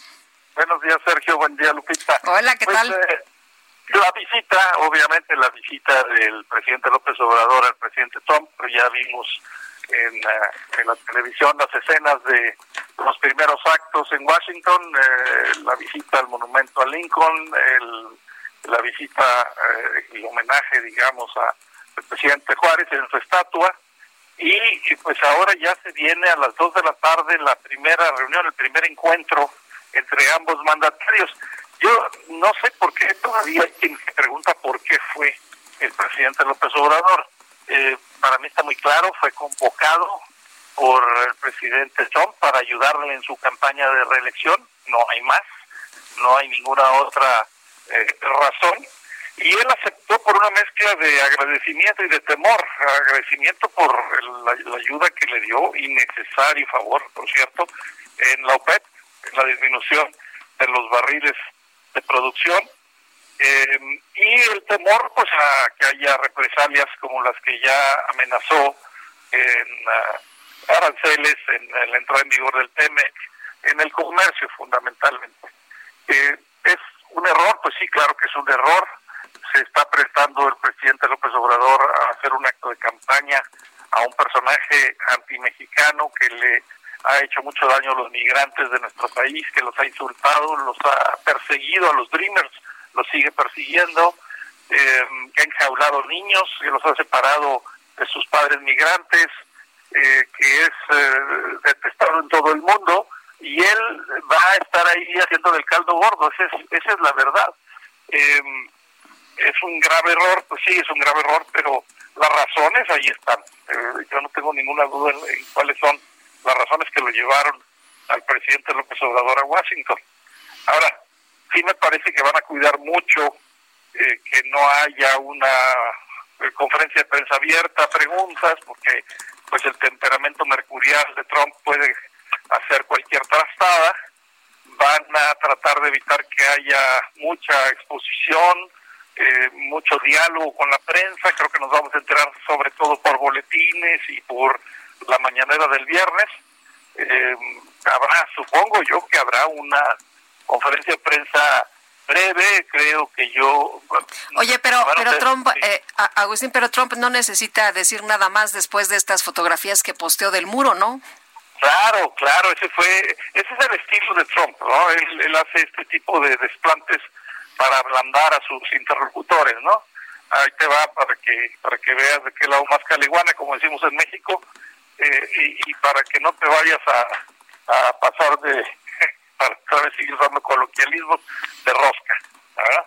Eh, sí, sí creo que, que va a pagar un costo político el presidente López Obrador, me parece que es inevitable, solamente plantarse ante este personaje le quita eh, simpatías entre la comunidad mexicoamericana, entre la comunidad, por supuesto, de nuestro país, que, que no, no, no nos confundimos en quién es el presidente Trump y qué representa y qué nos ha dicho y cómo nos ha tratado. Eh, eso, eso es inevitable. Ahora, ¿qué le va a decir? Porque muchos le, exigimos en Twitter al presidente López Obrador pues que por lo menos le dijera que defendiera la honra de los migrantes mexicanos que él llama héroes vivientes, pues que le dijera que no son violadores, que no son criminales como les ha llamado Trump, que, que, los defendiera, que dijera que no está a favor, que está en contra del muro, eh, en fin, que, que dijera algo por lo menos. Yo sí creo que va a decir algo sobre los migrantes, no tiene un costo grave, no, yo creo que Trump se lo, se lo tolera, ¿no? Que diga, los migrantes son personas honestas, son personas eh, limpias, buenas, que vienen a trabajar y ayudar a la economía de Estados Unidos. Eso sí creo que lo diga. No, no creo que le genere mayor eh, fricción con Trump. Eh, pero de ahí para adelante nada. No creo que diga nada del muro, no creo que diga nada de la deportación de, migrantes, de, de, de todas las cosas que nos ha hecho el presidente Trump y lo seguirá haciendo, se va a quedar callado, por, por obvias razones, ¿no? Porque la idea es, pues, si ya lo ayudó con lo del petróleo, que por cierto, no era necesario, no le costó nada a Trump hacerle ese favor a, López Obrador, las petroleras de Estados Unidos estaban excedidas en su producción, les caía bien un recorte, ¿no? Entonces, no le costó nada, pero lo está cobrando a precio de oro lo está cobrando como suele cobrar sus facturas. Eh, entonces, sí hay un desdoro, sí hay un eh, una abolladura de la, de la dignidad eh, del nacional y de esa investidura que el presidente López Obrador cuida tanto cuando de recibir a víctimas mexicanas se trata. Dice que no la recibe porque pues se pueden reclamar, puede haber un asunto, y él tiene que cuidar la investidura pues con Trump no la cuida, la expone y la va a traer bastante manchada cuando regrese. Pues como siempre, gracias Agustín Basavi, un fuerte abrazo. Gracias, Sergio. Un abrazo para ti y para ti también, Lupita. Muchas gracias. Saludos, Agustín. Y regresamos con nuestro compañero enviado especial, Francisco Nieto, a Washington, para que nos diga qué es lo que sigue en eh, pues eh, esta actividad del día de ambos mandatarios, del presidente Andrés Manuel López Obrador en su visita ya a Washington. Francisco, ¿cómo te va? Buenos días. Lupita, Sergio, ¿qué tal? Nuevamente muy buenos días. Pues sí, saludándolos desde Washington. En estos momentos el presidente Andrés Manuel López Obrador está en, la residencia eh, oficial mexicana eh, aquí en esta ciudad, está almorzando. Eh, después de este almuerzo a la una de la tarde de aquí de Washington estará arribando a la Casa Blanca donde el presidente el presidente Donald Trump lo estará recibiendo intercambiarán pues las fotos oficiales tendrán su encuentro privado y después Dos horas después saldrán a dar un comunicado, un posicionamiento juntos, volverán a despedirse y el presidente regresará a la residencia mexicana eh, donde se hospeda la, embajadora en México, eh, Marta Bárcenas, y a las 7 de la noche, tiempo de Washington, regresará nuevamente a la Casa, a la Casa Blanca, donde se llevará a cabo esta cena donde participarán 10 empresarios mexicanos, 10 empresarios estadounidenses y bueno, se, prevé que también al término de esta reunión haya algún tipo de posicionamiento por parte de los dos mandatarios, Lupita. ¿Pero será entonces hasta en la noche? Sí, hasta un, primer posicionamiento a las 3 de la tarde, tiempo de, de, Washington, donde ya hablarán del TEMEC, donde será el evento público donde dirán ya los mensajes oficiales y en la cena seguramente será mucho más amigable el discurso, pues estarán ya hablando de otros temas, de otros de otras de otras posiciones eh, entre los ya eh, empresarios y bueno, pues estaremos pendientes que también den un mensaje como a las 7 de la noche tiempo de Washington. Pues uh, gracias, gracias Francisco Nieto por esta información. Estamos pendientes. Bueno, y vamos a, platicar ahora, Sergio, de otros temas con Gabriela de la Garza, eh, que integra el elenco de inicio de sesión, iniciativa de Lobos Producciones, en la cual los actores van a compartir, pues ya sabes, esta intimidad de la primera lectura de un texto ante el público. ¿Qué tal? no deja de ser interesante eso, ¿verdad? Gabriela de la Garza, gracias por hablar con nosotros. Al contrario, buen día, Sergio Lupita. Muchas gracias por recibirme en su programa, virtualmente. sí. A ver, inicio de sesión. Siempre pienso que las primeras lecturas, eh, la primera lectura, tengo entendido, es cuando por primera vez los actores se, se enfrentan con un texto, ¿no es así? Es correcto, sí. Es, esto es un experimento para todos. Es la primera vez, es una novedad porque es la primera vez que lo vamos a hacer de manera virtual, dadas las circunstancias en las que estamos. Eh, es un texto que se escribió expresamente para este momento. En, en nuestro caso es un texto de Jimena Escalante. Eh, son tres dramaturgas y dramaturgos que están participando en este en este experimento. Además está Conchi León y está Reynolds Robledo, que además es el productor. Y bueno, somos varias parejas de actores que todos los viernes nos estamos reuniendo para leer por primera vez este texto. A nosotros nos, nos lo dan una hora antes de comenzar, así que realmente es una primer, es una eh, lectura a primera vista y nos modera y, dirige Ah, se me fue el nombre, Enrique Siger, perdón. Ah, Enrique un gran director además. Sí, además, sí.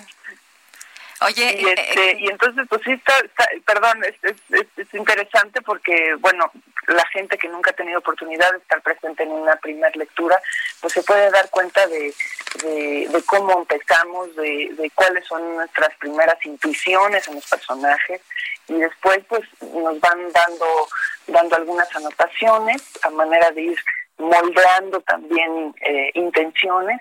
Eh, damos una segunda lectura al texto y después el público puede participar haciendo preguntas y comentarios y nosotros podemos contestar en vivo. ¿Ha sido esta experiencia, Gabriela? Sí, la verdad es que mm, me, pongo, me pone nerviosa, siento maripositas en el estómago y eso es lo que me encanta del teatro, que aunque no estamos físicamente presentes, pues es un pues una especie de acercamiento ¿no? al teatro que tanto extrañamos. El, uh, ¿cómo, ¿Cómo se pueden conectar las personas? ¿Cómo pueden verlos? Eh, los boletos se compran directamente en el link que espero que les puedan compartir, que no sé cómo podamos compartirles el link así en el radio, pero se compran virtualmente y unos momentos antes, un tiempo antes de que empiece la sesión para proteger también eh, los datos, se entra a este otro links que nos mandan para poder verlo en vivo a través de YouTube, pero es un, es un link protegido. Bueno, pues muy bien. Eh, si nos, si nos, eh, nuestro equipo de producción va a buscar el, el link para poderlo difundir a través de nuestras redes sociales. Y gracias, Gabriela de la Garza. Al contrario, muchísimas gracias. Es este viernes, es importante mencionar que todo lo que recaudemos va a ser donado a la Casa del Actor, que es el asilo de la Asociación Nacional de Actores. Así que, bueno, pues ojalá se animen y nos ayuden a ayudar. Muy bien. Muchas gracias y un abrazo, Gabriela. Muy buenos días.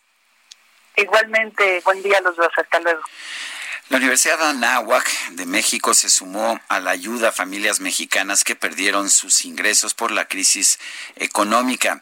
Ha lanzado una campaña llamada Familias sin Hambre. Laura King es coordinadora de periodismo en la Facultad de Comunicación de la Universidad Anáhuac y vocera de esta campaña, Familias sin Hambre. La tenemos en la línea telefónica. Laura, ¿cómo estás? Buenos días. ¿Qué tal, Sergio? Muy buenos días a ti, Lupita. Buenos Hola, ¿qué tal? Buen día. Laura, cuéntanos de esta campaña, Familias sin hambre. Creo que es muy claro lo que busca, pero ¿cómo lo pretende conseguir? Pues mira, Sergio, lo que sucede es que la Universidad de Anáhuac se da cuenta de la cantidad de familias que han perdido eh, la posibilidad de tener ingresos económicos, ya que la cabeza, el padre o la madre han perdido su empleo y se encuentran realmente en una situación de hambre. Entonces, buscando siempre la manera de ayudar a la sociedad y de compartir con ella, la Universidad Anáhuac se da cuenta que existe ya un proyecto que ha iniciado la organización de Caritas México junto con la USEM, que es la Unión Social de Empresarios Mexicanos, y entonces se une a esta campaña que se llama Familias sin Hambre, con la intención de poder apoyar al menos en la primera fase a 500 familias que se encuentran en esta condición. ¿Y cómo lo hace? Porque, bueno, todos sabemos que la Universidad de Anáhuac se ha caracterizado por eh, formar centros de acopio, por llevar la ayuda de manera presencial a las comunidades que lo requieren cuando hay situaciones de desastre.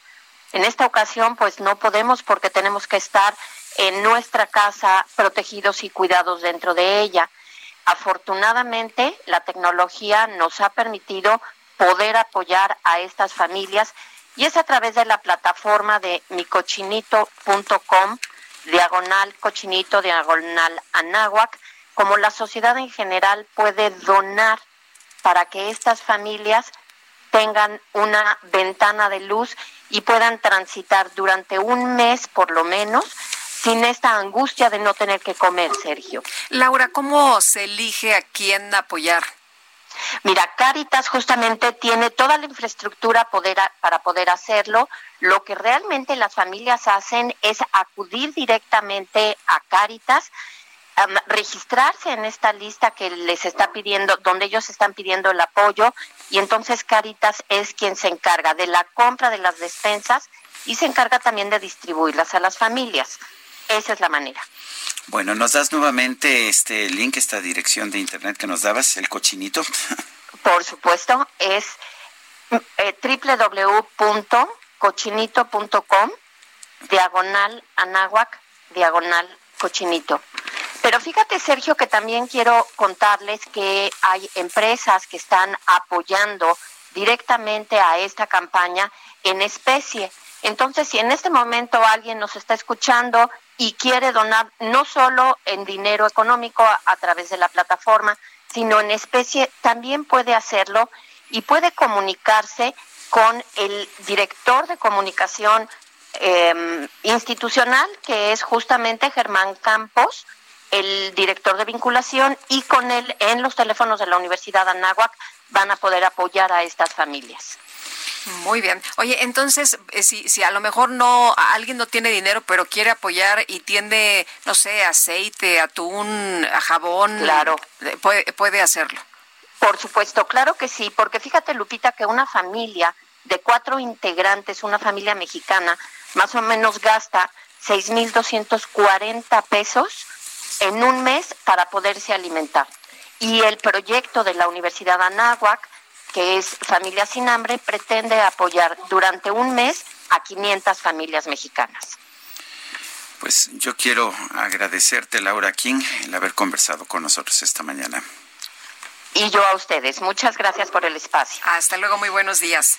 Bueno, y en, redes sociales mucha gente dijo, a ver, es el karma, ¿no?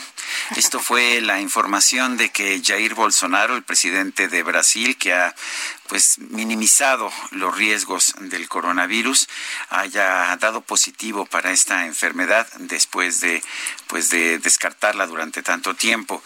El presidente de Brasil afirmó en una entrevista emitida por TV Brasil, una empresa estatal que estaba en buenas condiciones de salud pese a tener fiebre.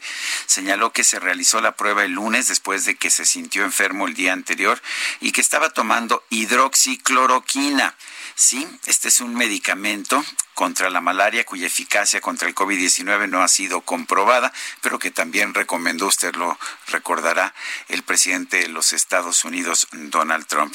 La prueba positiva provocará un frenético periodo de búsqueda de contactos y más para hacer pruebas a aquellas personas que se reunieron con el mandatario en los últimos días. Y esto incluye al ministro de Economía, Paulo, Paulo Guedes, el presidente del Banco, del Banco Brasileño Bradesco, Luis Carlos Trabuco, y el jefe ejecutivo de la fábrica de, o del fabricante de aviones Embraer, Francisco Gómez Neto. Durante el fin de semana, Bolsonaro también estuvo en contacto cercano con el embajador estadounidense Todd Chapman durante las celebraciones del 4 de julio. Las imágenes mostraron que ninguno de los dos utilizaba mascarilla. Brasil, vale la pena señalar, tiene en estos momentos el segundo brote más grande del mundo de coronavirus detrás de Estados Unidos. Y Bolsonaro se une a una pequeña lista de jefes de gobierno o de Estado que se han infectado con el coronavirus, como el primer ministro británico Boris Johnson y el presidente hondureño Juan Orlando Hernández, quienes fueron hospitalizados y necesitaron, de hecho, eh, ser conectados a respiradores. Bolsonaro ha desafiado reiteradamente las pautas locales para usar mascarillas en público, incluso después de que un juez le ordenó hacerlo a fines de junio. También criticó las reglas de distanciamiento social respaldadas por la Organización Mundial de la Salud. Son las nueve de la mañana con veinticuatro minutos. Vamos a una pausa, regresamos. Guadalupe Juárez y Sergio Sarmiento. Estamos en el Heraldo Radio.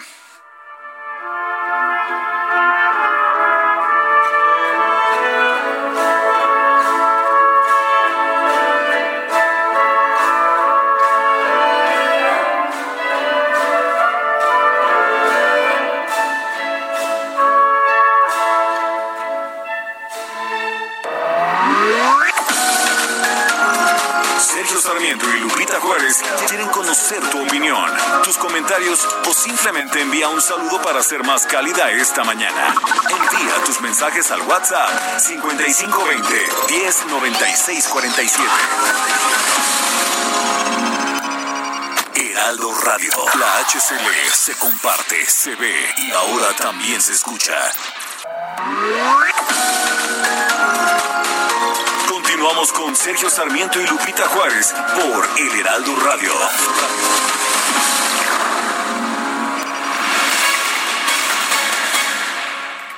Qué gusto, qué gusto que nos sigan acompañando amigos en este su informativo, porque es importante decirles que Hoteles Riu está de regreso elevando sus protocolos sanitarios en todos sus hoteles. Por eso trae para todos la venta exclusiva de verano para que aprovechen 10% de descuento más 10% extra en tarifa no reembolsable en las mejores playas de México. Ahora, viajen tranquilos con el seguro médico de viaje gratuito por hasta 30 mil euros exclusivo de Riu.com. Además, hay una opción de cancelación que es 100% gratuita. Reserven hasta el 10 de julio con el precio más bajo y disfruten el verano con el mejor. Todo incluido. Así, todo incluido en Hoteles Riu. Muchas gracias. Regresamos.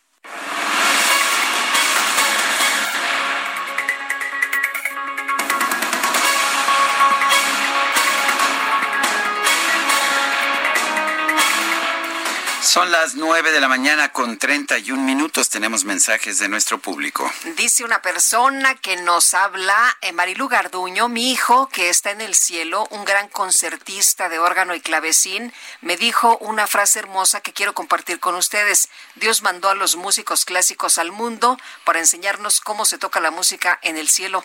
Gracias por su excelente programa y la música hermosa que transmiten. Saludos, que Dios los bendiga siempre. Un abrazo con mucho cariño, doña Marilu. Y otra persona nos dice, ojalá AMLO no decepcione a los migrantes que esperan que los defienda y abogue por ellos frente a Trump. Eh, buenos días, Sergio Lupita. Una pregunta. ¿El coronavirus nada más afecta al género humano y a las especies animales no? Yo nada más sé que la gente muere, pero los animales no se dice nada. Muchas gracias.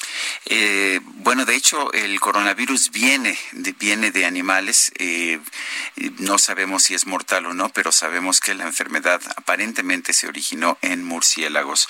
Son las 9 con 32 minutos. Abuelita, soy su nieto. La micro deportiva.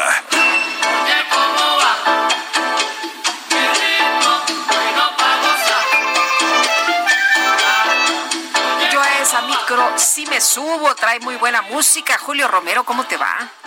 Muy bien, Sergio, Lupita, amigos del auditorio, muy buenos días, qué gusto saludarles.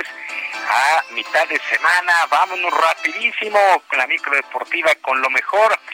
En la segunda fecha de la Copa por México, este torneo de pretemporada en el fútbol mexicano, el día de ayer allá en Guadalajara, prácticamente de último minuto, el equipo del Atlas venció 1 por 0 al Mazatlán FC, este equipo Mazatlán que está debutando, mientras que en Ciudad Universitaria, Pumas y América, literal, literal, no se hicieron daño, 0 por 0, las notas de este juego fueron eh, primero que cientos de aficionados de Pumas irresponsablemente, irresponsablemente se fueron a parar ahí al Estadio Olímpico Universitario sin las mínimas medidas de sanidad, solamente para recibir ahí a su equipo. Y la otra es que por segundo duelo consecutivo, Miguel Herrera ha roto los protocolos de esta de esta pandemia, de esta seguridad, porque no ha usado cubrebocas en el área técnica y ayer se encaró a poco a, pocos metros, a poca distancia de la banca de Pumas eh, de sin cubrebocas, pues es lo que está sonando ahí en esta situación. Para el día de hoy a las 7 de la noche Cruz Azul estará enfrentando a Toluca y para las 9 las Chivas contra los Tigres de la U de Nuevo León. Mientras tanto, a través de un comunicado, la Liga MX informó que el equipo de Cruz Azul quedó libre de COVID-19 luego de las últimas pruebas correspondientes. El conjunto cementero, hay que recordarlo, fue uno de los más golpeados por la pandemia, ya que cuatro jugadores resultaron positivos en días anteriores. Igor Lichnowsky y Milton Caraglio fueron los únicos nombres que salieron a la luz. Bueno, pues con esta noticia, Robert Dante Siboldi, técnico de los Celestes, ya podrá trabajar con equipo completo con las respectivas medidas de seguridad. En otras cosas, en el marco del 45 aniversario de las relaciones bilaterales entre México y Qatar, se llevó a cabo una conferencia a distancia entre el comité organizador de la Copa del Mundo del 2022, John de Luisa, presidente de la Federación Mexicana de Fútbol, el jugador Marco Fabián y el ex técnico de la selección, el incansable Bora Milutinovic. En el marco de esta reunión, el propio John de Luisa destacó que el tricolor debe tener una buena actuación en esta Copa del Mundo.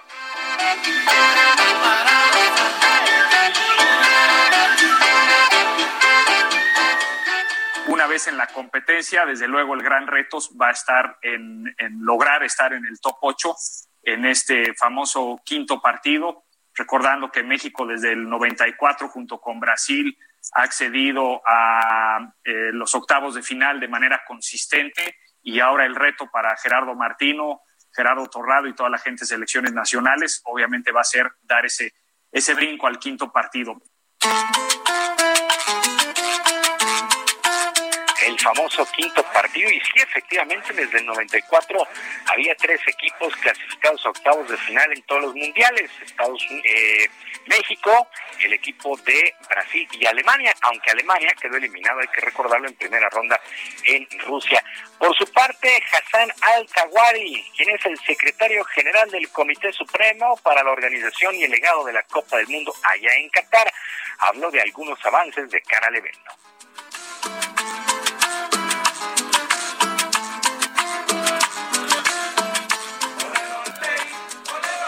Todavía estamos eh, siguiendo con, con las preparaciones. Ah, primera cosa con la infraestructura. Ojalá que ahora hemos acabado con la construcción de cuatro estadios y tenemos ah, y faltan cuatro más que ah, ojalá en el próximo año vamos a acabar con todo. Bueno, este Mundial de Qatar que ha estado en el ojo del huracán por la forma en que se eligió, se habla de corrupción y además el cambio de fechas. La temperatura obligaría a jugar este Mundial en diciembre, aunque bueno, pues ya este coronavirus alteró todos los calendarios, no solamente del fútbol, sino del deporte mundial. Además, John de Luisa destacó que irán justamente en aprendizaje. Hay que recordar que en el 2026 Canadá, Estados Unidos y México estarán recibiendo el Mundial. Así es que también hay muchas cosas que anotar en cuanto al tema de organización.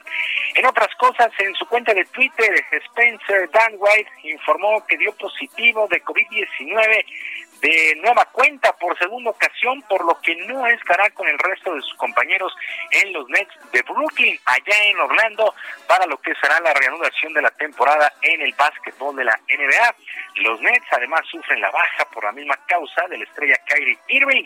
La NBA, hay que recordarlo, tiene planeado reabrir sus duelas el próximo 30 de julio. Por su parte, el comisionado Adam Silver ya reconoció, por fin reconoció, que sí hay preocupación de que haya casos positivos en la llamada burbuja, es decir, los equipos que están trabajando ahí en el centro deportivo de Disney World en Orlando.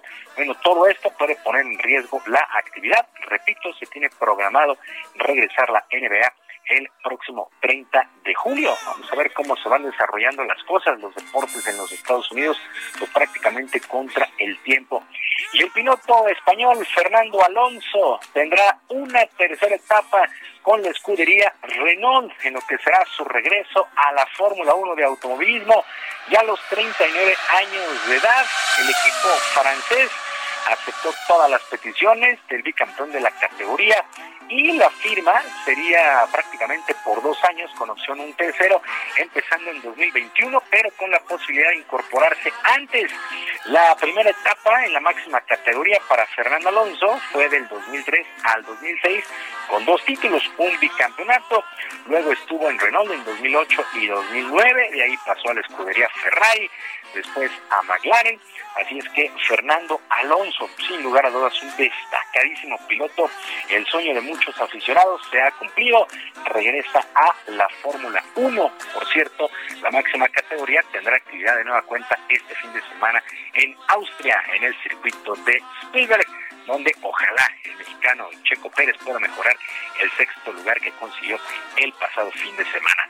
Sergio Lupita, amigos del auditorio, la información deportiva este miércoles. Muchas gracias, Julio. Muy buenos días. Que tengan un extraordinario día. Hasta luego.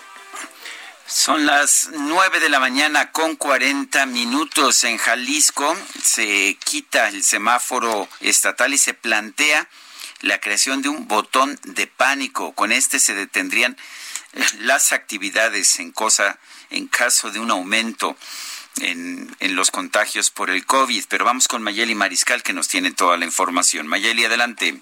Hola, ¿qué tal? Buenos días, eh, Lupita, Sergio, todo el auditorio. Así es, el gobernador Enrique Alfaro Ramírez el día de ayer anunció esta nueva estrategia o ajustes a la estrategia sanitaria eh, ante la pandemia de coronavirus. Y es que se han estado incrementando los contagios diarios en más de 530 eh, casos. Además, insistió que son ya tres semanas con 1.600 casos activos y que el 25% de las 80, 867 defunciones se dieron justamente en la última semana. Eh, por eso estos ajustes y como bien comentas, eh, se anuncia este botón de pánico que se utilizaría en caso de que continúe esta curva aumentando los casos, se detendrían durante 14 días todas las actividades no esenciales, solamente quedarían salud, abasto de alimentos y lo relacionado con la seguridad. Y además, este semáforo estatal con el cual se venían también planteando las estrategias sanitarias se elimina y solamente quedarán, eh, digamos, dos dos tipos de temas que se deberán de revisar. Esto es la ocupación también hospitalaria y eh, la incidencia de casos eh, de acuerdo al día en que se haya detectado este contagio. Así es que, pues esa es la nueva estrategia. Por lo pronto, obviamente también los cines y teatros permanecen sin operar. El 15 de julio se espera que se anuncien también nuevas medidas en un tablero de riesgo, así lo llamó el gobernador Enrique Alfaro Ramírez. Este tablero de riesgo también planteará las estrategias para reabrir otro tipo de actividades se continuará con la aplicación de pruebas PCR, además de eh, seguir pidiendo a la, a la población pues el aislamiento voluntario y el uso obligatorio de cubrebocas en la vía pública. Comentarles rápidamente que justo el día de ayer se aumentaron 463 casos positivos eh, de coronavirus y lamentablemente 22 defunciones, lo cual eh, aumenta las cifras a 889 defunciones y 16.459 casos acumulados en total en la entidad de coronavirus. Mayeli Mariscal, muchas gracias. Hasta luego, buen día. Buenos días. Y en Juchitán, Oaxaca, Sergio, pues si hicieras una fiestecilla, podrías ir a parar al bote porque para quien organice fiestas en este momento por la pandemia, pues se va a ir a parar a la cárcel. Karina García, cuéntanos, buenos días. ¿Qué Lupita? Sergio, buenos días. Efectivamente, pues las autoridades de Juchitán de Zaragoza no descartaron cárcel para organizadores de fiestas y actos religiosos masivos ante el incremento de contagios y decesos por el COVID-19 que ha registrado la localidad de la región del Istmo de Tehuantepec. Comentarte que el Cabildo Juchiteco aprobó también el cierre de los bancos y establecimientos que no pongan en práctica la sana distancia, el uso de cubrebocas y gel antibacterial dentro y fuera de sus instalaciones. El presidente Emilio Montero aseguró que no permitirá que la irresponsabilidad de unos cuantos pongan en riesgo la salud y la vida de la población. Aunque les comento que la entidad ha pasado a semáforo naranja este lunes, la situación en Cuchitán es diferente ante el incremento acelerado de casos y fallecimientos por el virus, el cual ha obligado a sus autoridades a excavar más fosas en los cementerios. Y es que Sergio Lopita comentarles que la autoridad municipal también ha manifestado que pues formalmente se presentaban entre dos y tres fallecimientos a la semana en este municipio, sin embargo, pues ha llegado ahora hasta diez fallecimientos por semana y estos fallecimientos pues son asociados al virus. Comentarles que de acuerdo a los servicios de salud de Oaxaca, en la jurisdicción sanitaria del Istmo se han registrado hasta la fecha poco más de 500 casos positivos y más de 78 decesos. Es el reporte que les tengo. Muy bien, Karina, muchas gracias. Muy buenos días. Buenos días. Bueno, pues habrá que cuidarse y aguas con hacer reuniones donde haya mucha gente. Pues sí, eh, yo creo que las reuniones pueden ser, de hecho, las fuentes mayores de contagio, así lo han sido en distintos lugares del mundo, y vale la pena señalar que a pesar de que pues quizás sí hay que salir, que hacer actividades productivas, pues esto no significa que podamos festejar, que tener fiestas como se tenían con anterioridad.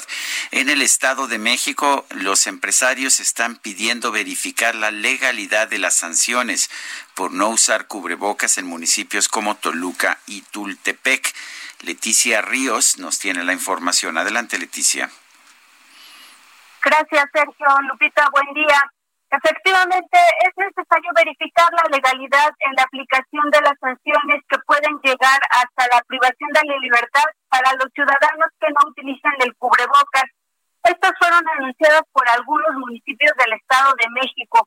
Así lo señaló Gilberto Sousa Martínez, el presidente de la Confederación de Cámaras y Asociaciones Empresariales del EDOMEX, la CONCAEM, hizo un llamado a las autoridades municipales para ser sensibles con aquellos ciudadanos que viven al día y les resulta imposible pagar un cubrebocas. Los gobiernos municipales de Tultepec y Toluca anunciaron recientemente la aplicación de sanciones que contemplan una amonestación la primera vez de incumplimiento, así como una multa económica que en el caso de Tultepec supera los cuatro mil pesos o arresto de 36 horas en caso de reincidencia. Esto con base en una recomendación de la Comisión de Derechos Humanos del EDOMED para los 125 ayuntamientos eh, a fin de que implementen la obligatoriedad en el uso de cubrebocas. El presidente de CONCAEM señaló que mucha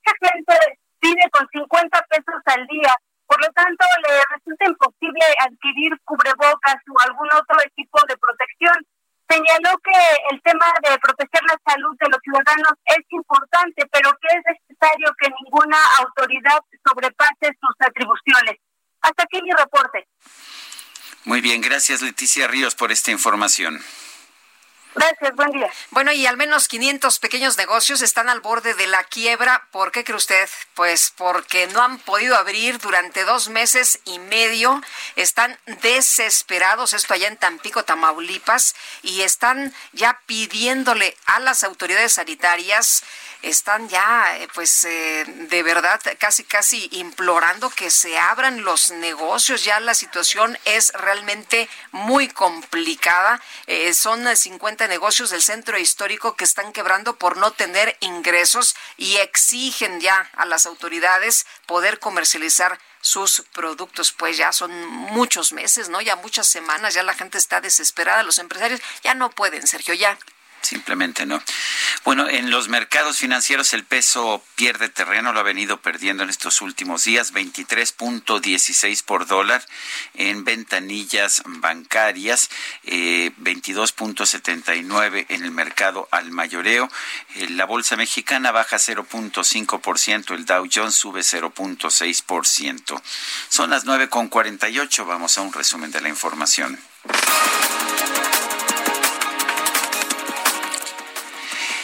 La, Universidad de Harvard y el Instituto Tecnológico de Massachusetts presentaron una demanda para impedir que el gobierno de los Estados Unidos cancele las visas de los estudiantes de intercambio que únicamente tengan clases en línea por la pandemia de COVID-19. Autoridades de la Unión Americana confirmaron que todos los integrantes de la comitiva mexicana, incluido el presidente López Obrador, será sometida a pruebas de coronavirus antes del encuentro con el presidente Donald Trump. El IMSS informó que a partir de este jueves 9 de julio se van a retomar las actividades de las guarderías del instituto con apego a las medidas sanitarias establecidas por el gobierno federal y las autoridades estatales. La Comisión para la Igualdad de Género del Senado pidió al gobernador de Baja California, Jaime Bonilla, que se disculpe públicamente por sus declaraciones en contra de la presidenta municipal de Tecate, Zulema Adams. Sin embargo, el mandatario estatal dijo que no se va a disculpar con una persona que no trabaja. Pantalón cortito, bolsita de mis recuerdos pantalón cortito un solo tirador. Bueno, en redes sociales se hicieron virales algunas imágenes de un evento virtual de la Academia Mexicana de Ciencias Penales, en la que participó el senador Miguel Ángel Mancera, quien durante sus intervenciones estaba utilizando una camisa blanca con cuello y mangas azules. Sin embargo, en una fotografía se alcanzó a observar que, pues que no tenía pantalones, pantalones largos. Y bueno, a pesar de que hubo muchos comentarios, la mayoría de los internautas dijeron sentirse identificados con el ex jefe de gobierno de la Ciudad de México. Pues para el Zoom, muy guapos de la cintura hacia arriba. Y después, este... Lupita. no, no, hay que levantarnos, Sergio, no hay que levantarnos. Pantalón cortito bolsita de mis recuerdos. A ver, Anita Martorell. A ver, ¿qué, qué, qué, atuendo traes en este momento? Hay que ser sincera, ¿eh? Qué bonita blusa traes, pero... Tampoco me voy a levantar, tampoco me voy a levantar. Buenos días, Sergio Lupita. Pues, ¿saben qué? Lo que sí hay que hacer ahora que estamos en este, pues, encierro, llamémoslo así, es el movimiento natural de la cocina. Y la verdad es que como chef, como mamá, como amante de la gastronomía, siempre digo lo mismo. La vida nos está pidiendo a marchas forzadas y a gritos que cambiemos nuestra alimentación, que la cuidemos y que nos hagamos conscientes. La verdad es que sí, sin duda este encierro es algo que nos ha dejado pues una noción de la diferencia que puede hacer una nueva forma de nutrición. Nuestro organismo, nuestro estado de ánimo, el desarrollo de nuestros hijos, hoy la vida nos pide a gritos regresar a lo natural, por tantas y tantas razones que ahora vamos a platicar. Pasan los años y cada vez vemos el caso de más mujeres que luchan por poder embarazarse, muchas personas que ya no tienen la capacidad de digerir y procesar los azúcares, las grasas, son intolerantes a tantas cosas, a la lactosa y bueno, además que no conocen el sabor real de los alimentos. Y mucho de esto se puede mejorar simplemente con una buena alimentación. La cocina natural, y con esto me refiero a evitar alimentos que contienen químicos y conservadores, que aunque no lo crean, repercuten directamente en nuestra salud. Por ejemplo, consumir miel de abeja antes de pensar en el azúcar refinada. Una salsa de jitomate casera en vez de recurrir a la típica eh, de bote. Todo esto nos va ayudando, aunque no lo creamos, en nuestra alimentación pero no nada más en eso, sino en nuestra salud a largo plazo. La verdad debemos enseñar a las siguientes generaciones y debemos de apoyarla en su contribución al medio ambiente y a la salud, pues a través del consumo de ingredientes naturales no solo estamos cuidándonos a nosotros mismos, sino que también cuidamos la economía local y la verdad es que esto es compromiso de todos. La verdad es que darle el precio adecuado a las cosechas de todos los productores es también nuestra labor.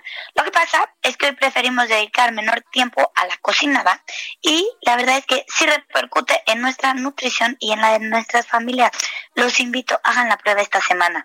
En vez de tanto enlatado, intentémoslo, intentémoslo darnos algo natural y veamos cómo nuestro cuerpo se siente al final de la semana. Y bueno, pues ya es nuestra decisión y elección. ¿No lo creen, Lupita, Sergio? Me parece Pues muy me bien. parece bien. Lo natural siempre es mejor. Una prueba, ¿no? Muy De bien. menos. Les mando un saludo. Gracias, Ana Martorell. Y bueno, pues Guadalupe son las nueve de la mañana con 53 minutos. Ya casi se nos acaba el tiempo. De manera que yo quiero agradecer, agradecer al público que nos ha estado escuchando, que hace posible esta transmisión. Pues vámonos y en nombre de todo el equipo agradecemos el favor de su atención. Que tenga un excelente día. No se despegue del Heraldo Radio. Mucha información importante por esta visita del presidente a los Estados Unidos. El Heraldo Radio estará dando una cobertura puntual muy importante. Eh, por favor, quédese usted al pendiente. Y nosotros nos escuchamos mañana en punto, en punto de las 7 de la mañana. Hasta entonces, gracias de todo corazón.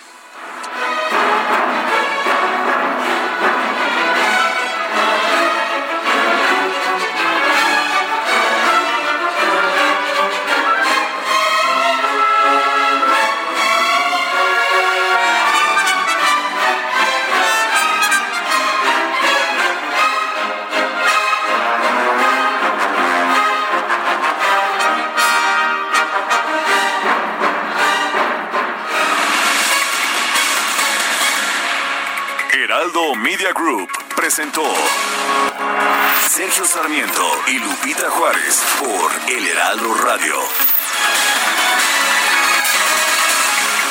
Heraldo Radio. Even when we're on a budget, we still deserve nice things. Quince is a place to scoop up stunning high-end goods for 50 to 80% less than similar brands. They have buttery soft cashmere sweaters starting at $50, luxurious Italian leather bags, and so much more. Plus, Quince only works with factories that use safe, ethical, and responsible manufacturing. Get the high-end goods you'll love without the high price tag with Quince. Go to quince.com slash style for free shipping and 365-day returns.